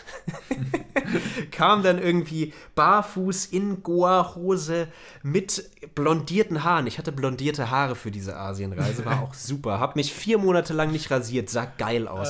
Ähm, komm dann irgendwie zurück und predige den, den unwissenden Menschen in Deutschland vom Leben. Äh, das war geil, habe ich, dann- hab ich dann auch mitbekommen so ganz rausgefunden hast du es noch nicht. Nee. Aber äh, so, das zeigt schon mal, wie sehr diese Tempelerfahrung mich da irgendwie geprägt hat. Ich würde sie gerne nochmal machen. Nicht unbedingt in demselben Tempel, sondern auch gerne in einem anderen. Mhm. Aber die Frage ist, ob ich da dann genauso rauslaufe oder nicht. Ich äh, hoffe nicht. Ja. Das ist nämlich so äh, nicht gesund, wenn man das tut. Ich meine, es sind natürlich komplett unterschiedliche Erfahrungen, aber die Bottomline ist irgendwie ziemlich ähnlich, dass man eben so das Gefühl hat, man hat jetzt die Antworten gefunden. Aber ich glaube, das ist auch eine Erfahrung, die jeder halt in seinem Leben irgendwann mal machen muss. So, du hast sie jetzt in dem Tempel Klar. gemacht, ich habe sie auf Burning Man oder allgemein auf dieser Reise gemacht. Aber halt so dieses Gefühl, so, okay, jetzt weiß ich, wie es läuft. Und dann eben aber halt eine Woche später oder einen Monat später oder wie lange auch immer, so mal kurz auf die Schnauze zu fliegen und zu merken, okay, nee, ich weiß überhaupt nicht, wie es funktioniert. Und dann halt eben zu merken, okay, das eigentlich ist man halt, man ist einen Schritt weitergekommen, aber das ist eben auch nur ein Schritt. Und eigentlich ist das ganze Leben so, und jetzt werden wir, oh, jetzt kommen hier die Kalendersprüche. Das ganze Leben ist ein Ja. Lernen. Also, oh Gott, ja, der Weg ist das Ziel. Ich weiß Bescheid, Meister. genau so.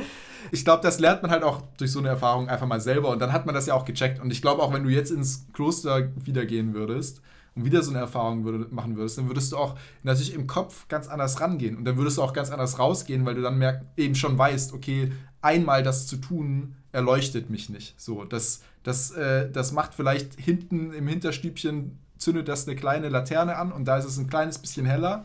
Aber erleuchtet Es funkelt mal ganz genau, kurz da auf. blitzt es mal so kurz, aber ja. Nee, das ist das. Und ich glaube, dadurch, dass es halt wirklich so am Ende meiner Reise war und quasi diesen Endpunkt gesetzt hat, war dann nicht die En na doch, man kann schon sagen, die Ernüchterung auch recht groß, als ich dann nach Hause gekommen bin, weil das wäre auch meine nächste Frage gewesen. Wie hat sich das angefühlt, nach einem Jahr Reisen, jeden Tag neue Erfahrungen, neue Menschen kennenlernen, äh, und quasi Abenteuerleben leben, Nervenkitzel, zurückzukommen nach Deutschland, wo alles erstmal so gesettelt war. Gut, bei dir war es nochmal ein bisschen anders, weil du bist ja nach Hause gekommen, vermute ich, und äh, wusstest erstmal, okay, zu Hause bleiben will ich nicht. Mhm. Ich hatte schon hier meine Wohnung in Berlin. Ich äh, wusste, dass ich wieder zurück in meinen Job kommen kann als Sprecher. Ich wusste jetzt noch, dass ich Drehbuchautor werden will. Das habe ich dann auch im Verlauf der Reise für mich herausgefunden. Mein, meine Vorliebe und mein Talent fürs Schreiben.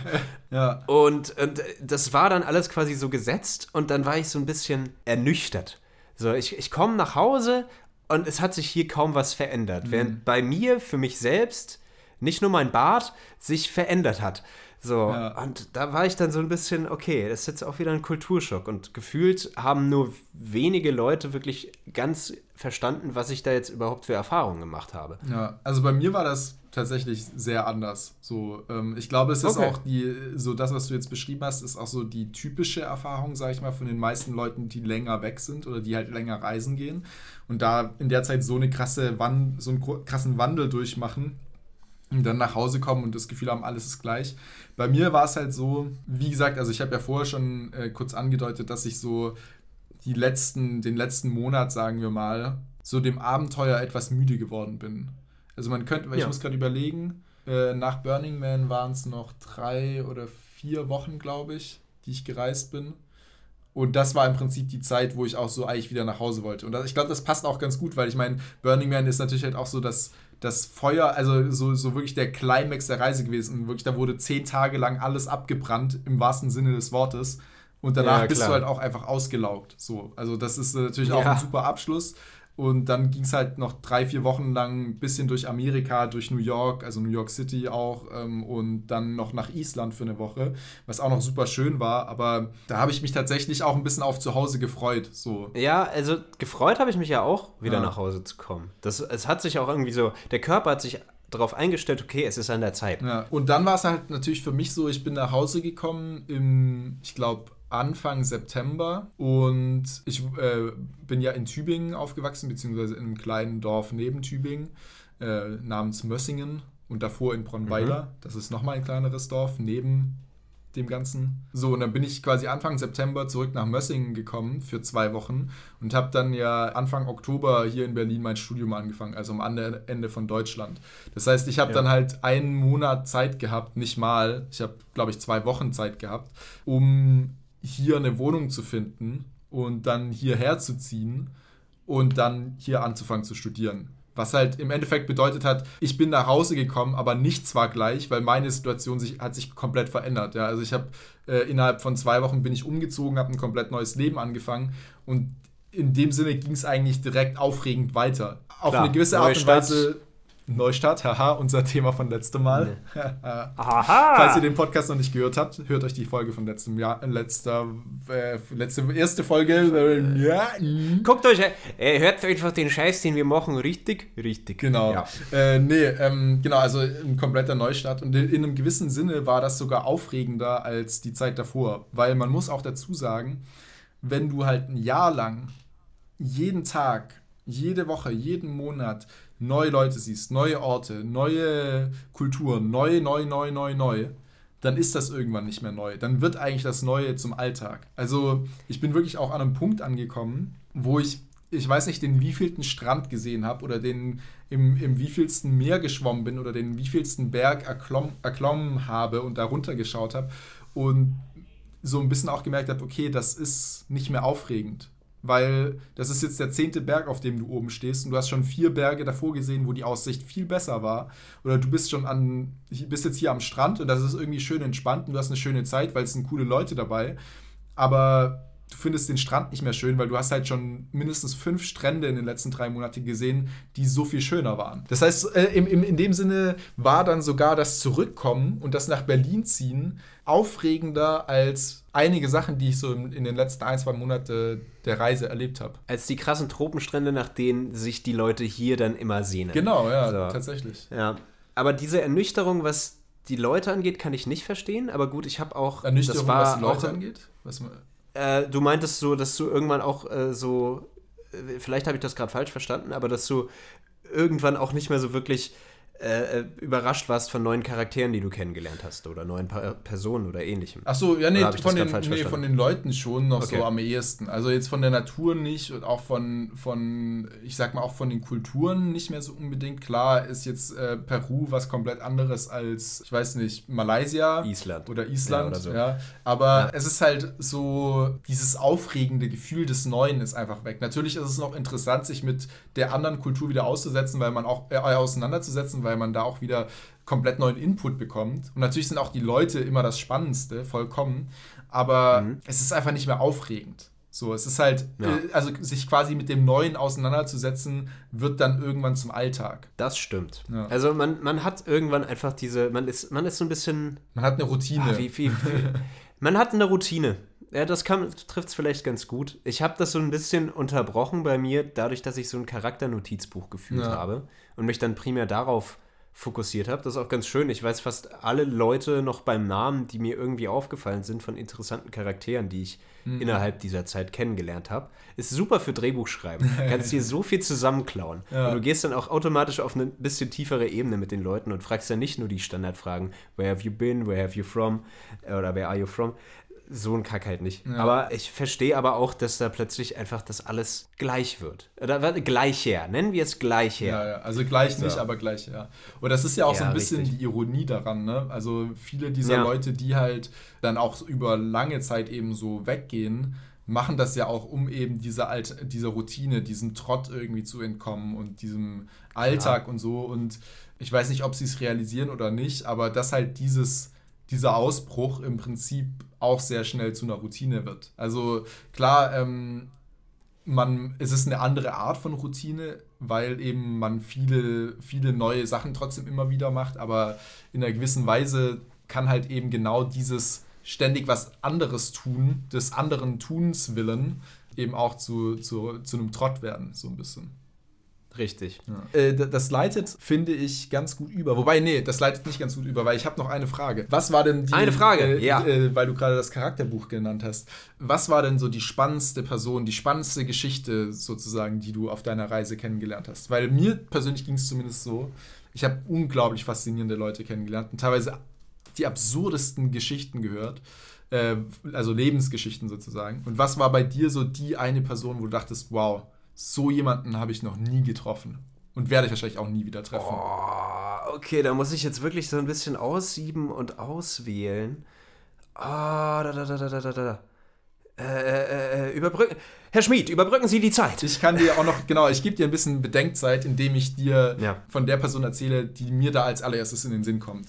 So bei dieser Frage. Mach das gerne. Ähm, ja. Und zwar eine 80-jährige deutsche Frau, die ich ja. kennengelernt habe in Australien, als ich an der Grenze zwischen Western Australia und Southern Australia in einem Roadhouse gearbeitet habe. Also ein Roadhouse ist im Prinzip wie eine Tankstelle und ein Motel mit Restaurant, so da können die Leute anhalten, was essen, schlafen gehen und weiterfahren. Zur Lokalisierung noch ungefähr, das ist mitten im Outback. Die nächste Stadt ist ungefähr 1000 Kilometer weg.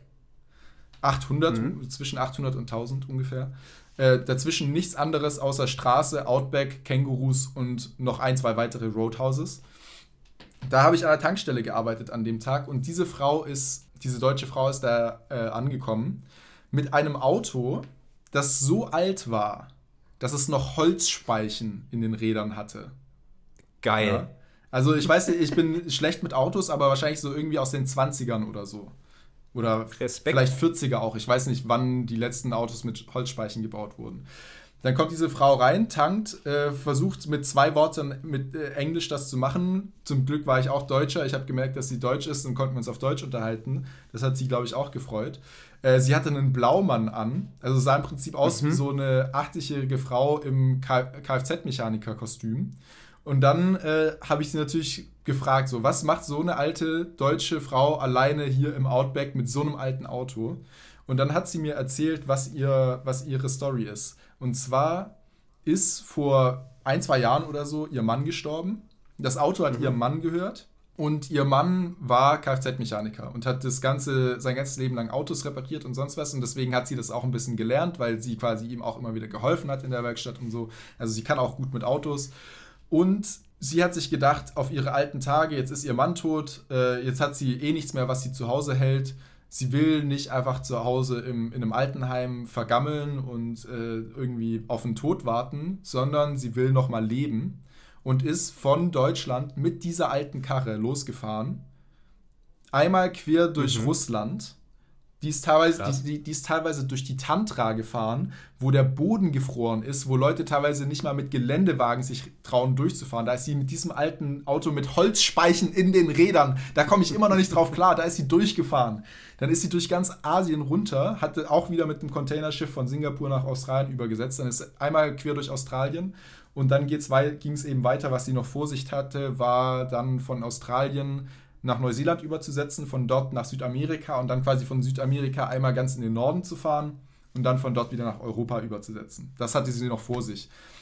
Und sie hat alles selber repariert, weil das Auto ist so alt, das kann kein Mechaniker heutzutage mehr. Du kannst mit dem Ding in die Werkstatt gehen, die wissen teilweise gar nicht mehr, was sie damit machen sollen. Du hast gesehen, die hat an dem Auto diese Holzspeichen teilweise selber repariert mit irgendwelchem Tape, irgendwelche anderen Stäbe da reingesteckt und sonst was und hat quasi mit einem Pinsel auf den Außenlack des Autos diese Route eingezeichnet.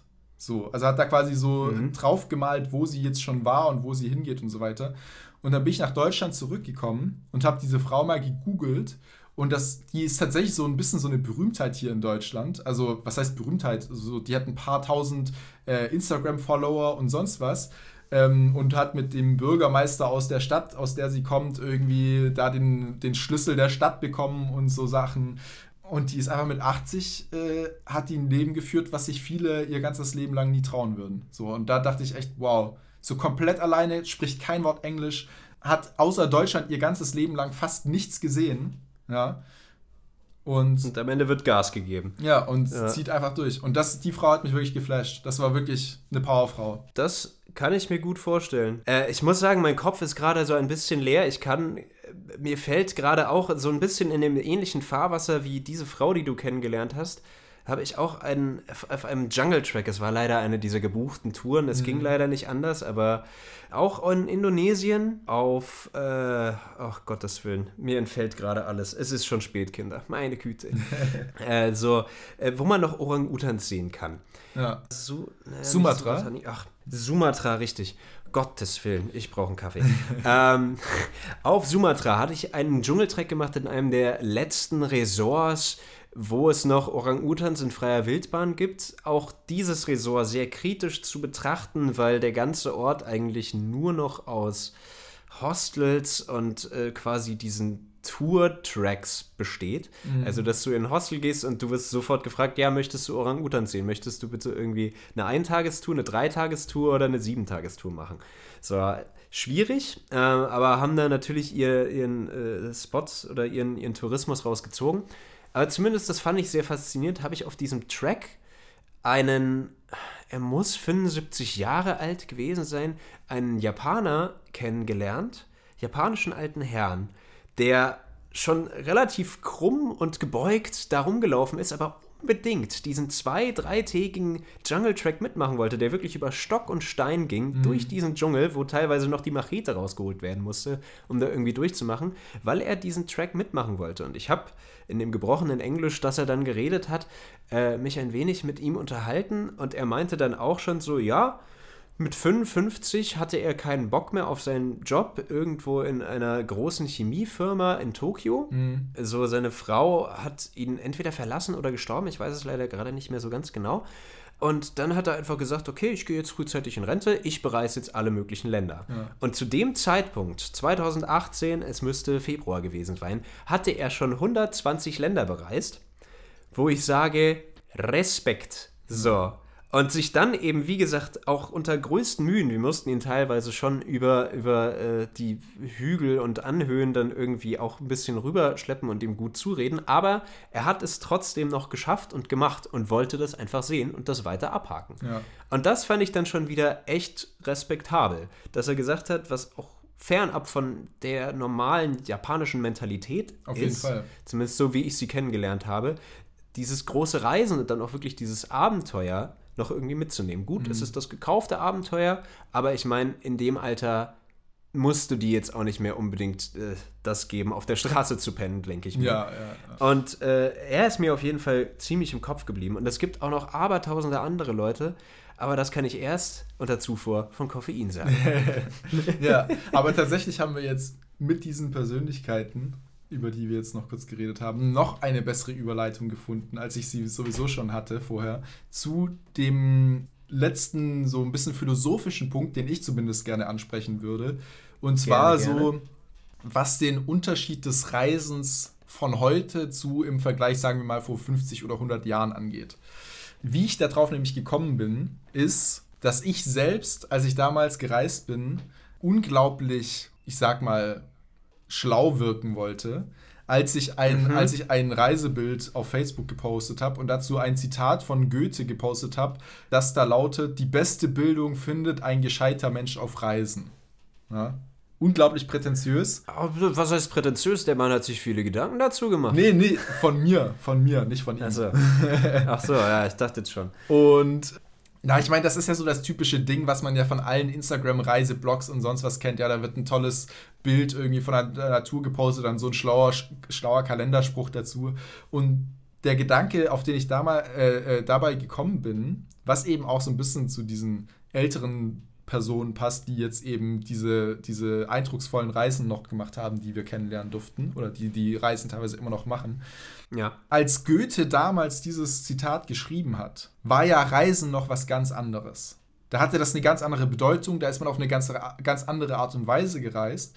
Und ich bin dann auf den Trichter gekommen, dass ich mir gedacht habe, heutzutage ist man beim Reisen eigentlich sehr disconnected von der Welt. Ja, also was ich damit meine, wenn so jemand wie Goethe damals eben gereist ist, dann hat das ja bedeutet, dass du irgendwie mit dem Pferdewagen oder zu Fuß oder dann später nach Goethes Zeit vielleicht auch irgendwann mal mit dem Auto durch, durch die Länder gezogen bist, vielleicht auch irgendwann mal später noch mit der, mit der Eisenbahn und so quasi aber halt immer mit dem Land verbunden warst, durch das Land gereist bist, dann alle paar Stunden Stopp machen musstest zum Essen, dann irgendwo übernachten musstest, dann weitergereist bist, so ständig Leute kennengelernt hast. Und heutzutage setzt du dich in Frankfurt am Main am, Flugha äh, äh, am Flughafen in Flieger, sitzt acht Stunden in diesem Flieger oder zehn Stunden und dann bist du in Bangkok. So, und dazwischen hast du nichts von den tausenden Kilometern mitbekommen, die du eigentlich geskippt hast. Und dann sitzt du in Bangkok, sitzt du eigentlich im Hostel mit den zehn Deutschen, die halt nicht aus Berlin kommen, sondern aus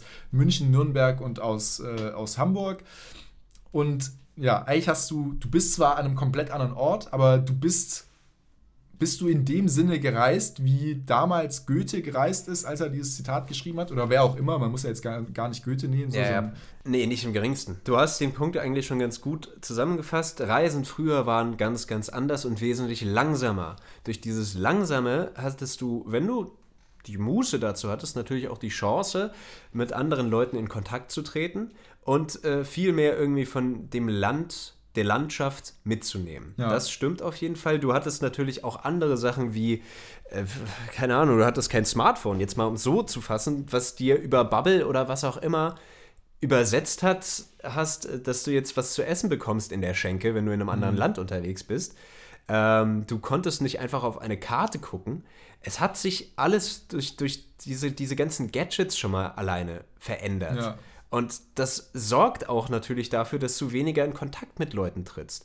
Also wenn du Leute nach dem Weg fragst, entsteht viel eher eine Situation, die vielleicht zu neuen Freundschaften oder neuen Bekanntschaften führen kann, als wenn du auf dein Handy auf Maps.me oder auf Google Maps guckst. Ist ja klar. Ja. So, und wenn du dann in Bangkok eben auf die 15 anderen Deutschen, die in deinem Hostel Dorm abhängen, triffst, was halt einfach irgendwie so gang und gäbe ist, weil in Deutschland ist Reisen einfach irgendwie großer Trend. Ich glaube, wir sind auf Platz 3 der Reise, reisestärksten Nationen oder so. Ja, Ähm, was sind die anderen? Ich würde, ich würde vermuten, Frankreich ist auf jeden Fall auch gut dabei und Großbritannien. Ich, äh, in meiner Recherche habe ich natürlich nochmal rausgeguckt. Äh, USA ist Platz 1. Echt? Dann, Okay. ja, Platz 2 ist Festland China. Auf Platz 3 kommen wir, dann Großbritannien, dann Frankreich. Ah, okay, dann sind Ähm, die knapp hinter uns. so. Ich hätte jetzt echt gedacht, die, die Amerikaner sind doch eher so bekannt, dass sie innerhalb des Landes reisen und jetzt nicht international. Nee, dachte ich. Inter international reisen sie anscheinend auch sehr. Also okay. ich, ich habe diese, ja, doch, okay. ich vertraue jetzt einfach mal. Das ist eine Statistik von letztem Jahr. Ja. Äh, momentan eh anders, ist klar. klar. klar. Ja, aber nee, was ich, was ich damit sagen möchte, so, du bist nicht direkt in deiner Bubble. Mhm. So, du hast viel eher den Kontakt zu anderen Landsleuten, ans, anstatt zu, zu jetzt wirklich äh, äh, anderen Reisenden, die im Endeffekt vielleicht aus derselben Straße kommen wie du. Und ja, dementsprechend hat sich das Reisen verändert. Ich würde sagen, es ist aber auch wesentlich ungefährlicher geworden. Muss man halt schauen, wo man die Diskrepanz zwischen Freiheit und Sicherheit sieht und findet und was man sucht. Ja. Es ist auch, es ist auch ganz natürlich auch wesentlich einfacher und zugänglicher geworden. Es ist nicht mehr nur den, den reichsten paar Prozent vorbehalten. Man muss ja auch dazu sagen, dass damals ja. zu solchen Zeiten äh, nur ein kleiner Teil der Gesellschaft wirklich mal reisen konnte. Und mit Reisen meine ich quasi aus dem Dorf, wo sie geboren und aufgewachsen und gelebt haben, rauszukommen. Also Richtig. Ähm, das ist ja, ich meine, all diese, diese, diese Dinge, die uns das Reisen vereinfachen, haben ja auch einen unglaublichen Vorteil so. Sonst wären solche Leute wie wir Klar. wahrscheinlich auch nie so weit aus der eigenen Heimat weggekommen, ohne diese ganzen Vereinfachungen, sage ich mal. Ja, ähm, klar. Aber trotzdem, ja, also ich, ich glaube eben auch, so, es ist irgendwie so ein bisschen absurd, dass halt in diesem Selbstfindungsgeschäft, dass halt diese ganzen Instagram-Reiseblogs und sonst wer Reiseanbieter betreiben, dass die halt äh, quasi, dass man unter jedem dieser Posts von, von diesen Unternehmen und so immer diese Zitate findet von solchen Leuten, die, die aber mit dem Reisen, dass sie in diesem Zitat nennen, was ganz anderes meinen als das, was halt heutzutage verkauft wird. Das fand ich irgendwie so sehr äh, ironisch irgendwie. Ja. Es ist sehr ironisch, aber ich meine, man orientiert sich ja irgendwie immer so ein bisschen an den großen alten Leuten, oder alten, alten Pionieren, wenn man es sagen möchte. Ja. Und der, der Sinn wird oder der Kontext ist ja komplett verfälscht.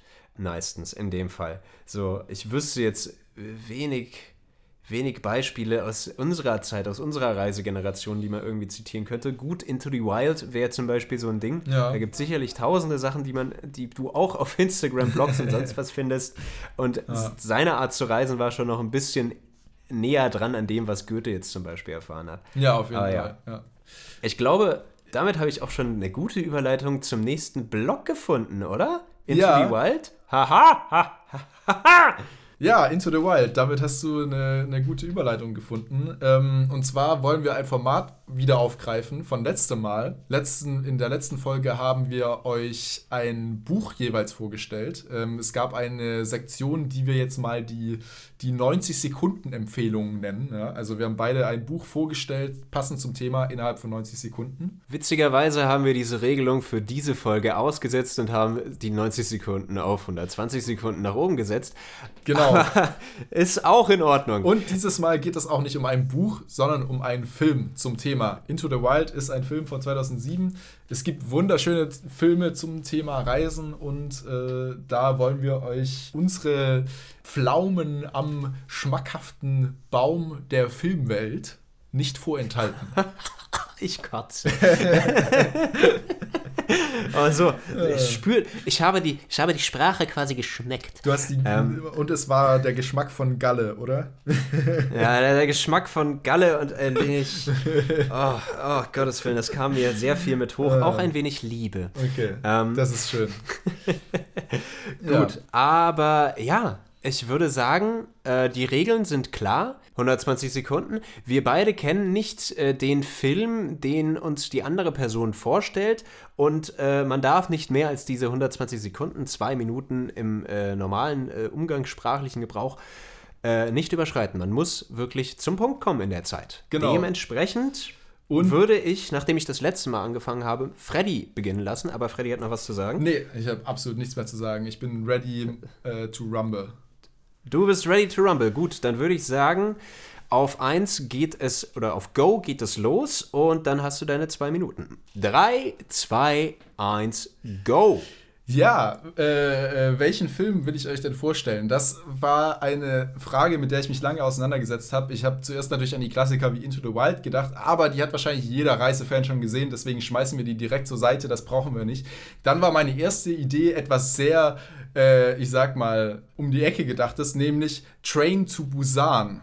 Ja, ein Zombie-Horrorfilm von 2016 und ich dachte, welcher Film würde besser passen als äh, dieser zum Thema Reisen und Corona vor allem auch noch. Ja, perfekt. Ja. Ähm, dann dachte ich aber, das ist auch ein bisschen albern, ist ja auch nur ein, ich sag mal so ein Zombie-Film, da geht es jetzt nicht so viel um das Thema Reisen an sich, deswegen lassen wir das mal.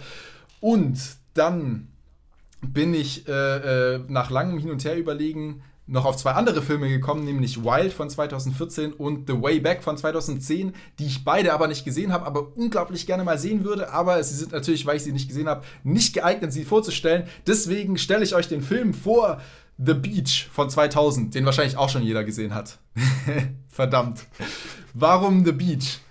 Schlussendlich bin ich auf diesen Film gekommen, weil er meiner Meinung nach am besten das Gefühl äh, zusammenfasst, dass ich selber eben auf meiner Weltreise äh, hatte. Ja, also so ein junger 18-Jähriger im Film ist es ein Amerikaner, reist nach Thailand und einfach in eine andere Welt, in eine andere Kultur, fühlt sich unverwundbar, will das Abenteuer erleben, geht mit der Anstellung rein, the world is my oyster, ja, alles gehört mir, ich bin unverwundbar, ist auch dreist und naiv in seinem Verhalten und erlebt dann dadurch aber auch dieses Abenteuer, das er gesucht hat und das ist unglaublich schön, aber der Film zeigt eben auch, wie sehr schief das gehen kann und glorifiziert das Ganze nicht nur, ähm, sondern zeigt eben auch, wie tragisch es sein kann, wenn man sich in diesem Leben verirrt und wenn man nicht irgendwann lernt, auch Verantwortung für das zu übernehmen, wie man sich verhält und ähm, ja, respektvoll zu sein. das, das Wort respektvoll nach diesem Ton. Ja, genau. Perfekt, perfekt. So viel äh, zu The Beach. So viel zu The Beach. Ich, ich würde gerne was dazu sagen. Äh, du hast eine Minute damit verschwendet, quasi Honorable Mentions zu nehmen. Ja. Wie du auf Train to Busan gekommen wärst fürs Reisethema, würde mich auch sehr interessieren. Das besprechen wir nach dem Podcast. Ich meine, sie hocken in einem Zug. Wow. Ja, sie, sie, äh, der ganze Film ist eine einzige Reise von A nach B. Also, come on. Ja. Und ich meine, mit Corona ist das Ganze schon irgendwie auch lustig, oder nicht? Das unter dem Blickwinkel, naja. Ja, das, das, passt, das passt schon. Ich verstehe so ein bisschen den Gedanken dahinter. Äh, zu The Beach kann man vielleicht noch sagen, nicht so gut gealterter Film. Findest und du? basiert auf eine. Äh, nicht, nicht gut, nee, finde ich echt schwierig. Ich find, äh, wieso nicht? Wieso, das würde mich jetzt interessieren. Ich, ich äh, muss sagen, so, es hat sehr, sehr viele Klischees der Anfang 2000er Filme. Ich glaube, der ist von. Hm. Wann? 2004? Zwei, nee, 2000. 2000? Ach ja. du Scheiße. Ja, ja, stimmt. Leo war da auch, also ist mit DiCaprio, war ja. auch noch sehr jung in dem Film. Ein ähm, kind so, er fast noch. Äh, gefühlt vom Look her und allem Möglichen hat, war mir das viel zu sehr 2000er. Und ich weiß, es basiert auf einem Buch ja. von Alex Garland und Alex Garland äh, hat halt unheimlich krasse Sci-Fi-Filme die letzten Jahre mhm. gemacht. Ex Machina und Annihilation zum Beispiel. Und er hat dieses Buch ursprünglich geschrieben. Ich habe es leider nur angefangen zu lesen, nicht zu Ende. Ich weiß nicht, wie sehr sie sich überschneiden, aber mir hat der Film nicht unbedingt das gegeben, was ich dachte, dass er mir gibt und wieso er dieses Cult-Following hat. Okay. Äh, aber dann, dann, da würde mich jetzt aber auch noch interessieren, was dachtest du, ja. was er dir gibt und was hat er dir gegeben? Äh, so, äh, ich äh, muss gerade überlegen, ich glaube, das haben wir, den Film haben wir gesehen, glaube ich, ein, zwei Tage bevor ein guter Kumpel von uns selbst auf eine Asienreise gegangen ist, mhm. äh, zusammen. Ich glaube, du warst da auch dabei. Ja. Und ich dachte, äh, nachdem er eben dieses Kultding hat, dass ich auch sofort wieder Reiselust bekomme. Mhm. Und ich habe eher so große Fremdscham empfunden. Aber ja. das lag an filmischer Natur, nicht unbedingt an okay. dem Inhalt. Der hat mich nicht gecatcht in dem Moment. Ich kann es jetzt nicht mehr ganz festmachen, woran es lag, aber es liegt vielleicht auch daran, dass ich ihn zu vielen Teilen auch vergessen habe. Okay. Und das bedeutet nicht unbedingt das Beste, wenn ich den Film vergesse. Ja, ähm, ja das ist, aber, äh, äh, äh, ich, ich, da würde ich gerne noch einhaken und einen Satz sagen, bevor wir dann zu deiner Vorstellung klar, kommen. Klar. Genau, dass er eben diese Reiselust nicht auslöst, das ist genau der Grund für mich, wa warum das eben ein guter Reisefilm ist. Weil er eben es schafft, über so, ich sag mal, die, einen großen Teil wirklich ein Abenteuer zu präsentieren, das aufregend ist, aber das eben nicht in so einem glorifizierenden Licht gezeigt wird, sondern auch eben schon immer wieder kritisch, ja, dass er diese, allein auf diese Idee, auf diese Insel zu gehen, von so einem Typen bekommt, der dann irgendwie total ab, abdriftet und tot ist und irgendwie voller Blut im, im, im, im Zimmer liegt und sonst was. Achtung, Spoiler übrigens für alle Leute, die den Film noch nicht gesehen haben. genau. Äh, also es, es zeigt halt unglaublich dieses Abenteuer, das eben diese Art von Reisen ausmacht, aber es zeigt eben parallel dauerhaft auch, wie kritisch das Ganze ist und wie tragisch das Ganze eigentlich auch ist und wie viele Leute sich dabei eben auch verlieren in irgendwelcher Art und Weise, teilweise eben bis zum Tod. Ja, und, das, Ja. und genau das, finde ich, macht eben diesen Film so stark und in meiner Meinung sogar besser als solche Filme wie Into the Wild oder so, die auch das Gleiche zeigen. Ja, ein Mensch, der sich auf dieser Reise verliert und dabei dann sogar stirbt, aber eben im, im Vergleich das Ganze viel glorifizierender machen. Und das ist eigentlich das Kritische dabei, finde ich. Das zu glorifizieren. So, so oh, wir könnten jetzt nochmal eine ganze Ja. Stunde Podcast allein Ja. über dieses Thema machen. Das lassen Ähm, wir jetzt aber mal so stehen, weil das jetzt das kommen lassen wir zu so deiner sein. Empfehlung. Würde ich auch sagen. Oh, das muss aber gerade noch so ein bisschen in mir arbeiten, guter Mann. Wir haben ein Wörtchen zu reden nach dem ganzen hier. Ähm, aber ja, wir. ich ähm, trinke noch schnell einen Schluck, professionell wie ich bin. Und äh, an der Stelle kann ich auch sagen, ich kann verstehen, was du meinst. In filmischer Natur ist natürlich jetzt so ein Film wie Into the Wild wesentlich besser gealtet als The Beach. Also so auf Ebene, wie das Ganze filmisch umgesetzt wurde. So. Gut. Ich habe jetzt nur inhaltlich argumentiert. Alles, alles in Ordnung. äh, Würde ich auch sagen, nö, aber ist okay. ähm, ja, Bist aber du ich, ich wäre ready. Alles klar. Dann sage ich mal auf los geht's los. Los. Okay, ich äh, wähle einen ganz, ganz anderen Ansatz als Freddy, und zwar eine Dokumentation. Äh, die schönste Dokumentation, die ihr je sehen werdet, meiner Meinung nach. Freddy, du hast sie auch gesehen. Es geht um Samsara. Samsara ist eine, also es klingt sehr, sehr schwierig zum Approachen, würde ich sagen, aber äh, es lohnt sich auf jeden Fall. Es ist eine Dokumentation, die über mehrere Jahre hinweg gedreht wurde mit eigens dafür gebauten IMAX-Kameras auf 25 Kontinenten. Und es ist eine Dokumentation, die komplett ohne Worte auskommt und dir teilweise die schönsten, unberührtesten Orte dieser Welt zeigt, aber auf der anderen Seite auch die schlimmen Abgründe der Menschheit und der Vergänglichkeit. Die Filmemacher haben es selbst als eine quasi angeleitete Meditation in Bildern beschrieben und da komme ich dann zu dem Schluss, dass es auch was mit Reisen zu tun hat, weil zum einen siehst du unheimlich tolle, faszinierende Orte, die du gerne auch so sehen würdest, wenn du zu Hause irgendwo in deinem Berliner Kabuff rumhockst. Und zum anderen siehst du auch, was die Menschheit und was, was die, die Leute alles kaputt machen in dieser ganzen Sache. Wie der Kreislauf des Lebens eben so ist, dass alles irgendwie vergänglich ist. Genauso wie eine Reise. Und da, finde ich, hat es irgendwie den besten Drive geschafft, mich zum einen zum Reisen zu animieren. Also ich habe diesen Film gesehen und dachte mir, okay, ich will diese Orte sehen, aber auf der anderen Seite will ich auch diese Abgründe so ein bisschen sehen. So schauen, was läuft alles schief, was können wir vielleicht besser machen. Und auf der anderen Seite denke ich mir einfach, es ist vielleicht auch ein guter Ersatz, um eben nicht reisen zu gehen, sondern dass du dir quasi so eine Berieselung gibst von diesen schönen Bildern, diesen schönen, schönen Momenten, die dich aber auch auf der gleichen Seite irgendwie abschrecken, dass du sagst, nein, okay, gut, ich bleibe zu Hause, Map, es ist ganz map, zufrieden. map, ich bin ganz zufrieden, wie es ist. So. Samsara, es ist wirklich toll. Einfach, äh, guckt euch einen Trailer an, ihr werdet Einfach begeistert super. sein. Ja. Ja. Nee, kann ich bestätigen. Ich, du hast mir den Film ja auch mal gezeigt und es sind wirklich sehr schöne Bilder. Also kann man sich auf jeden Fall mal anschauen. Man kann dazu auch definitiv ein schmackhaftes Sandwich genießen, um mal die, äh, die How I Met Your Mother Referenz Parabel, auszupacken. Referenz, Metapher Also, ich, ich kann sagen, als ich diesen Film zum ersten Mal gesehen habe, bin ich, bin ich quasi nach Hause gelaufen und wollte Bäume umarmen. Also, ich habe mich sehr naturverbunden gefühlt, obwohl ich auch in einem Kabuff damals noch in Nürnberg gehockt habe und auch vorher ein Sandwich gegessen habe und das alles eher, eher ein bisschen ranziger war, aber ich dachte mir so, Alter, wie geil. Also, der hatte so einen richtig krassen Effekt auf mich, auf einer Ja. spirituellen und naturfreundlichen Ebene.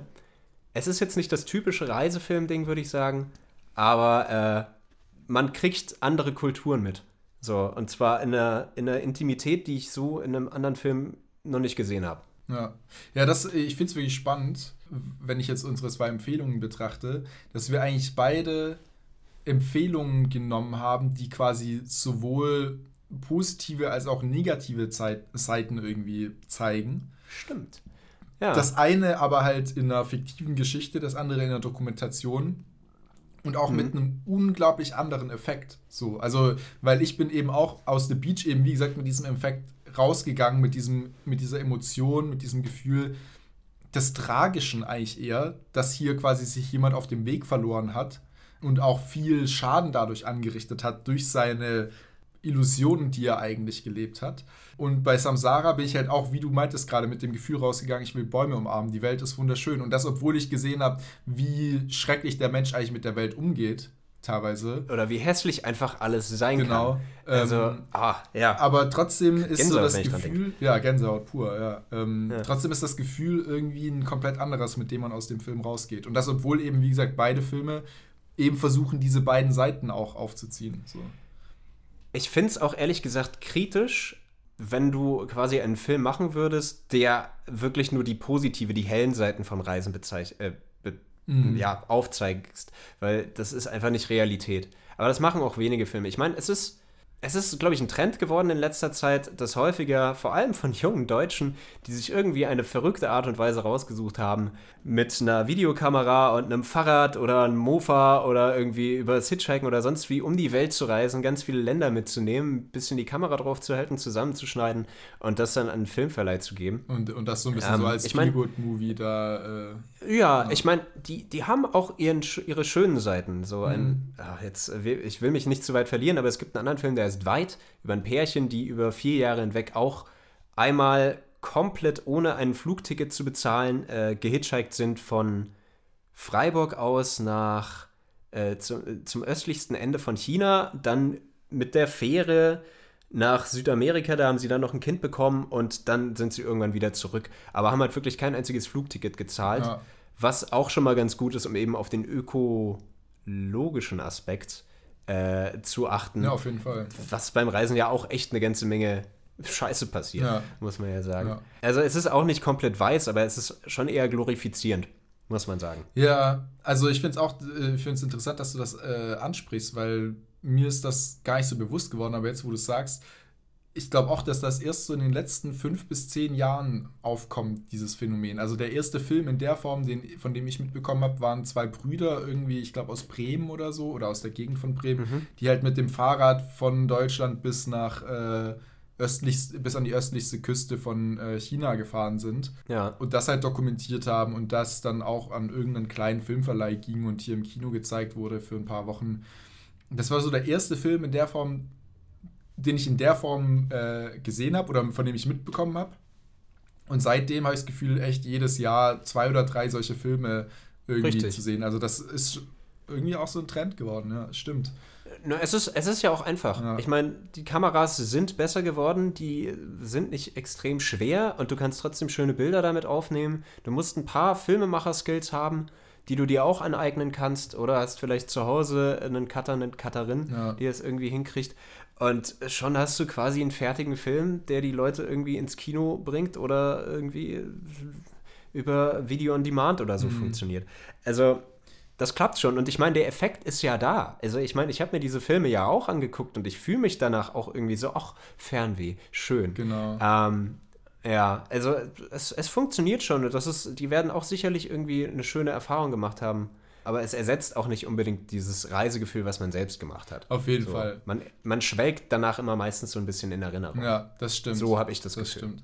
Und es ist, äh, also es passt ja wunderbar überein, nicht nur, wie wir vorher schon festgestellt haben, das Reisen ist einfacher geworden, sondern auch das Filmemachen so ist äh, in vieler Ja. Hinsicht einfacher geworden. Aber das ist auch wieder ein Thema für einen anderen Podcast.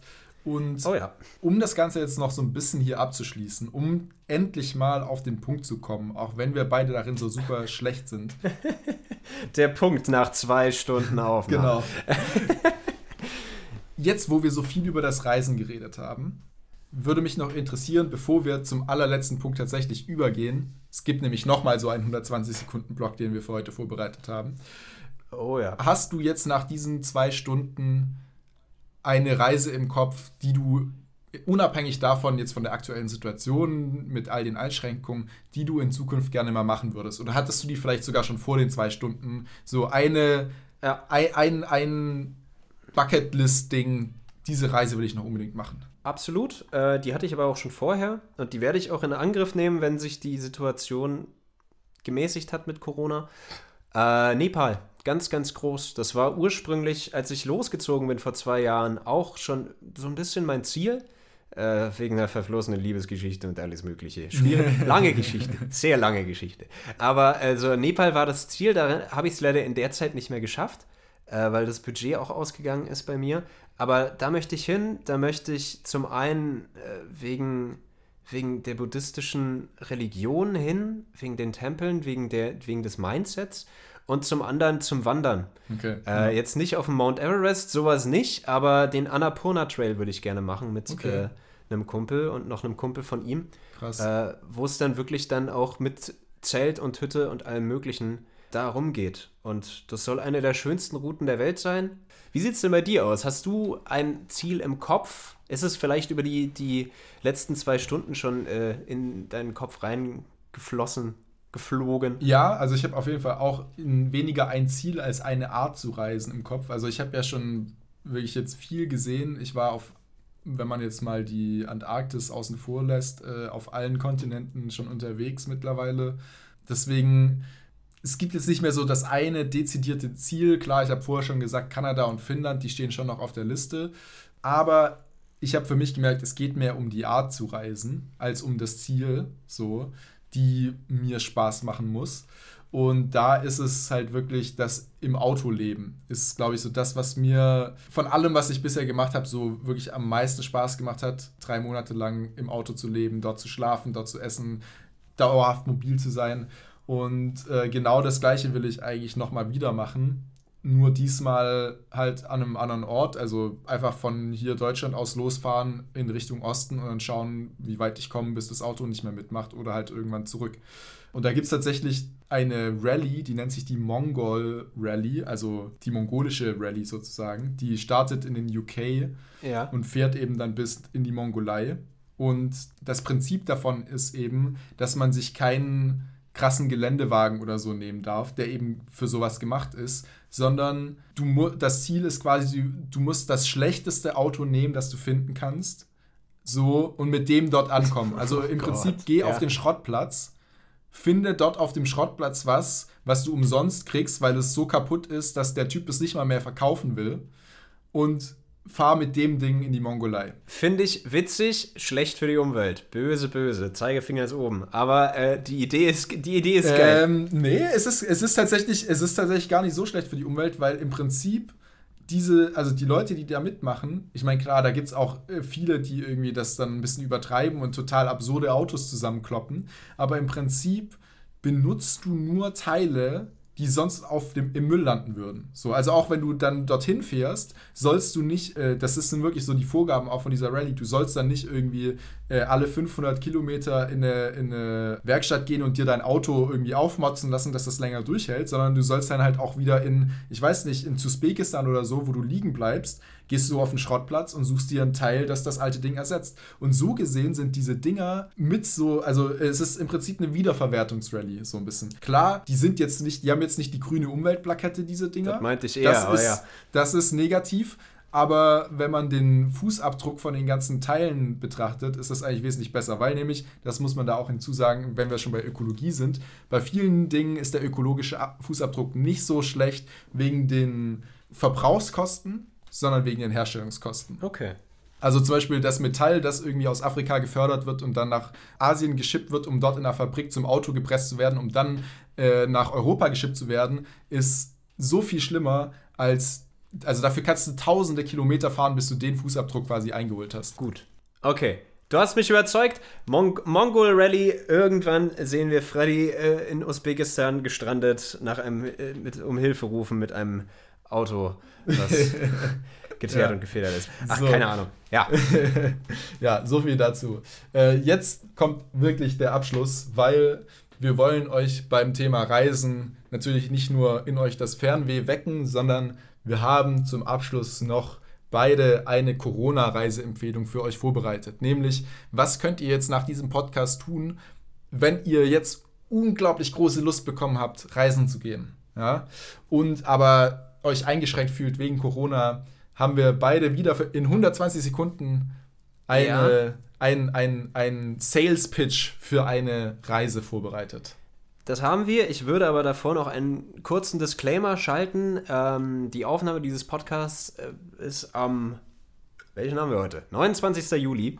Momentan sind sich die Leute noch nicht so ganz sicher, aber es könnte sein, dass eine zweite Welle auf uns zurückkommt. Man hat schon Bilder aus äh, Mallorca und allem Möglichen gesehen, wo auch die Infektionsraten recht hoch sind. Das bedeutet, das Reisen immer mit Vorsicht genießen. Wer weiß, wie die Situation ist, sobald das hier ausgestrahlt wird falls jetzt irgendwie einer der Reiseorte, die wir gleich nennen werden, in einem absoluten Lockdown ist oder wir uns wieder in der zweiten Welle befinden, dann ist davon natürlich abzusehen. Also immer mit ja. Vorsicht und den jeweiligen Maßnahmen und jetzt nicht exzessiv aus demselben Eimer saufen. Ja. Würde ich, würde ich nicht sehr, machen. Sehr gute Anmerkung. Also man, ja. genau, man kann von dazu sagen, vielleicht aus, aus offizieller Seite sozusagen, also vom Auswärtigen Amt und so weiter, wird natürlich auch empfohlen, unnötige Reisen, wie sie das formulieren, zu vermeiden. Und ja, also die Situationen ändern sich in den verschiedenen Ländern teilweise täglich. Deswegen natürlich, schaut nochmal nach und vertraut uns an dieser Stelle nicht blind. Bitte nicht. Also wer das tut, der hat eh, also hm, würde ich aufpassen, Kinder. Würde ich, würde ich auf jeden Fall irgendwie andere Hilfe suchen, nicht uns.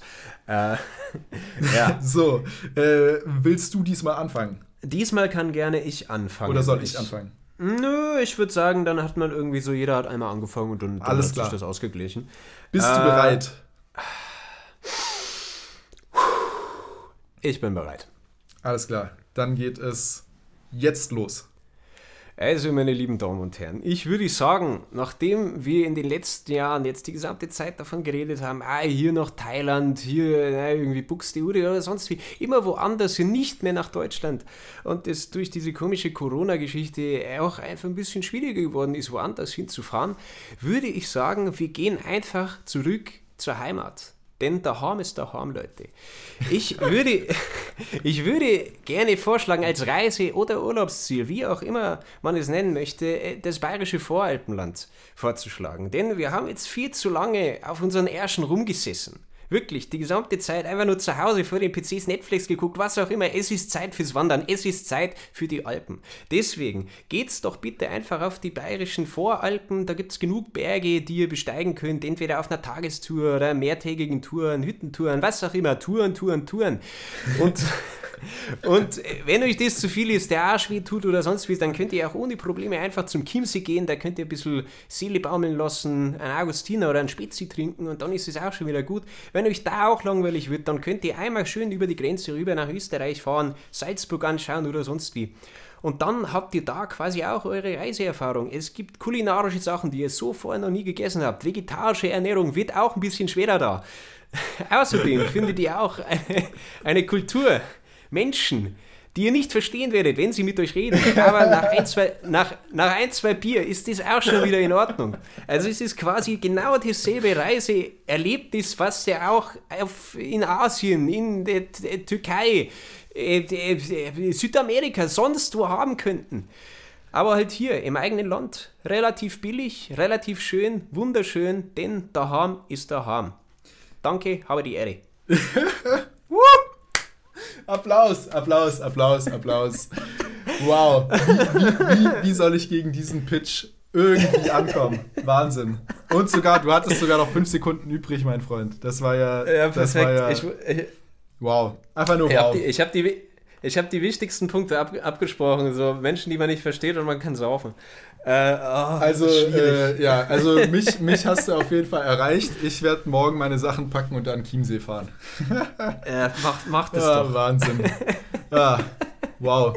Geil. Also auch, ja. mit, auch mit dem Akzent, du, äh, was, wie, wie, wie, wie, soll ich, wie soll ich jetzt noch hättest du mich nicht vorlassen können. Wie soll ich denn da jetzt noch einen, einen, Abschluss finden, der irgendwie überzeugend ist? Man muss ja, wie, wie es auf, auf unseren Reisen auch war, man muss mit einem Höhepunkt quasi beenden und dann so es langsam ausflauen lassen. Alles klar, dann kommt jetzt noch der Ausklang. Dank, der Ausklang. Lass mich, kurz meinen, lass mich kurz meinen Timer zurechtziehen. Ah. Ähm, okay, wir beruhigen uns beide nochmal wieder. Ich frage dich, Frederik Schmid, sind Sie bereit? Ja, ich bin bereit. Jederzeit. Okay. Dann äh, auf Go geht's Go. 3, 2, 1, Go. Ja, meine liebe Freunde. Wie soll ich da jetzt noch euch was empfehlen, was euch überzeugt? Ich habe vorher schon angedeutet, dass ich ein Skandinavien-Fan bin. Und das, weil die Natur dort unglaublich schön ist und weil man dort im Sommer auch super viel Sonne hat, denn im Norden gibt es mehr Sonnenstunden im Sommer. Da ist es, gibt's, ist es nur ein paar Stunden äh, dunkel in der Nacht. Das heißt, man kann ganz viel Sonne tanken, ohne dass es wie im Süden in irgendwie Italien oder sonst wo so knallig heiß ist. Ja, perfekt für mich, denn ich mag die Hitze nicht so ab 30 Grad, da äh, gehe ich ein. Deswegen Skandinavien, Schweden super toll. Und jetzt zu Corona-Zeit natürlich noch besser, weil in diesen Ländern, insbesondere in Schweden, da gibt es keine Menschen. Ja, da gibt es eine Person pro Quadratkilometer. Das heißt, da kannst du dich gar nicht anstecken. So. Deswegen ist dort auch die Corona-Situation relativ gut verlaufen bisher und man kann dort auch wieder hinreisen. Zum Beispiel von Kiel aus mit der Fähre übersetzen nach Schweden ist überhaupt kein Problem. Norwegen ist ein bisschen schwieriger, da muss man ein bisschen mehr aufpassen, wenn man da hinreisen will. Die haben ein bisschen krassere Beschränkungen, aber Schweden ist eigentlich überhaupt kein Ding. Die haben auch ein starkes Gesundheitssystem. Das heißt, falls dort überhaupt was passieren sollte, was sehr unwahrscheinlich ist, hat man auch dort eine sehr gute Versorgung. Wenn man jetzt Stockholm und Göteborg meidet, dann ist es wirklich dünn besiedelt, geringes Risiko zusätzliches Plus zu der ganzen Sache. In Schweden gilt das Jedermannsrecht. Das heißt, man darf theoretisch campen, wo man will. Also jetzt nicht unbedingt äh, auf irgendein Privatgrundstück gehen und dort äh, das Zelt im Garten aufschlagen, aber überall in der Natur darfst du theoretisch für eine Nacht und auch praktisch erstmal bleiben, dein Zelt aufschlagen, solange du jetzt die, die, die Location nicht vermüllst. Deshalb mein Tipp, schnappt euch euer Fahrrad, euer Motorrad, euer Auto, was auch immer euer fahrbarer Untersatz ist, packt euren Schlafsack und euer Zelt ein und fahrt ein paar Wochen durch die Natur in Schweden. Super zum Entspannen, man sieht super schöne Landschaften, die man sich gar nicht voll vor vorstellen kann. ja, unberührte Natur. Unberührte Natur und minimales Risiko. Unberührte Natur und minimales Risiko. Es geht nach Schweden für Freddy. Jawohl. Ich bin mir ehrlich gesagt nicht so hundertprozentig sicher, aber da weißt du sicherlich mehr, weil du ein bisschen äh, nachgecheckt hast. Ich habe im Verlauf des Corona-Geschehens mitbekommen, dass Schweden ja keinen Lockdown hatte. Genau. Sie haben quasi darauf gesetzt, dass äh, äh, sehr schnell eine Herdenimmunität ist und quasi sich jeder anstecken soll. So habe ich es verstanden.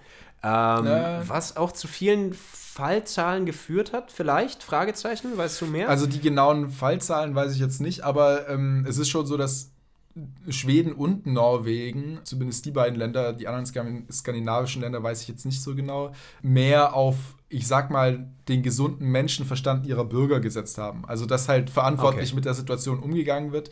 Und ich denke, dass halt dadurch so eine Mischsituation entstanden ist. Also auf der einen Seite haben sie eben so drastische Maßnahmen nie gebraucht, weil die Länder eben so dünn, also die, die Gegenden, abgesehen von den großen Städten, so dünn besiedelt sind. Zum anderen ist so eine, so eine Herdenimmunität durch Ansteckung ja auch gar nicht so dumm, solange es dabei halt die Risikogruppen nicht erwischt. Und Richtig, ähm, deswegen hat das, glaube ich, halt in diesen Ländern eigentlich sehr gut funktioniert durch die durch die Selbstverantwortung der Leute sozusagen, dass auf der einen Seite zwar die Fall, Fallzahlen so hoch waren, dass sich sehr viele Leute angesteckt haben, aber die Todesfälle unglaublich niedrig, weil eben die Risikogruppen trotzdem sehr gut geschützt wurden. Das ist zumindest so mein okay. Eindruck von der Situation, ohne dass ich jetzt hier äh, die Zahlen recherchiert habe und gerade ablesen könnte. Okay, okay. Aber äh, so letztendlich, es gibt keine Beschränkungen mehr, man könnte ohne Probleme dahin. Weil ich muss sagen, das klingt schon idyllisch. Mir wäre Skandinavien noch so ein Ticken zu kalt denke ich mir. Also ist sicherlich jetzt auch ganz angenehm im Sommer, aber äh, es ist schon ein bisschen frischer, vermute ich.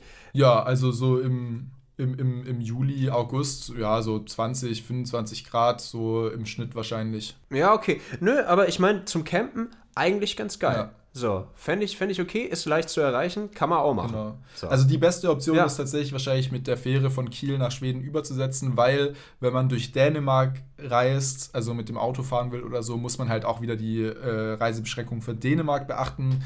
Und wenn man ja, jetzt klar. zum Beispiel nach Norwegen gehen wollen würde, dann muss man wieder aufpassen, weil die irgendwelche speziellen Regelungen haben, falls man durch Schweden durchreist, dass man dann auf gewisse Dinge aufpassen muss. Deswegen das Einfachste nach Kiel und dann von dort mit der Fähre nach Schweden.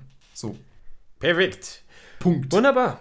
Ich da glaube, jetzt wissen, wir haben den Punkt gefunden.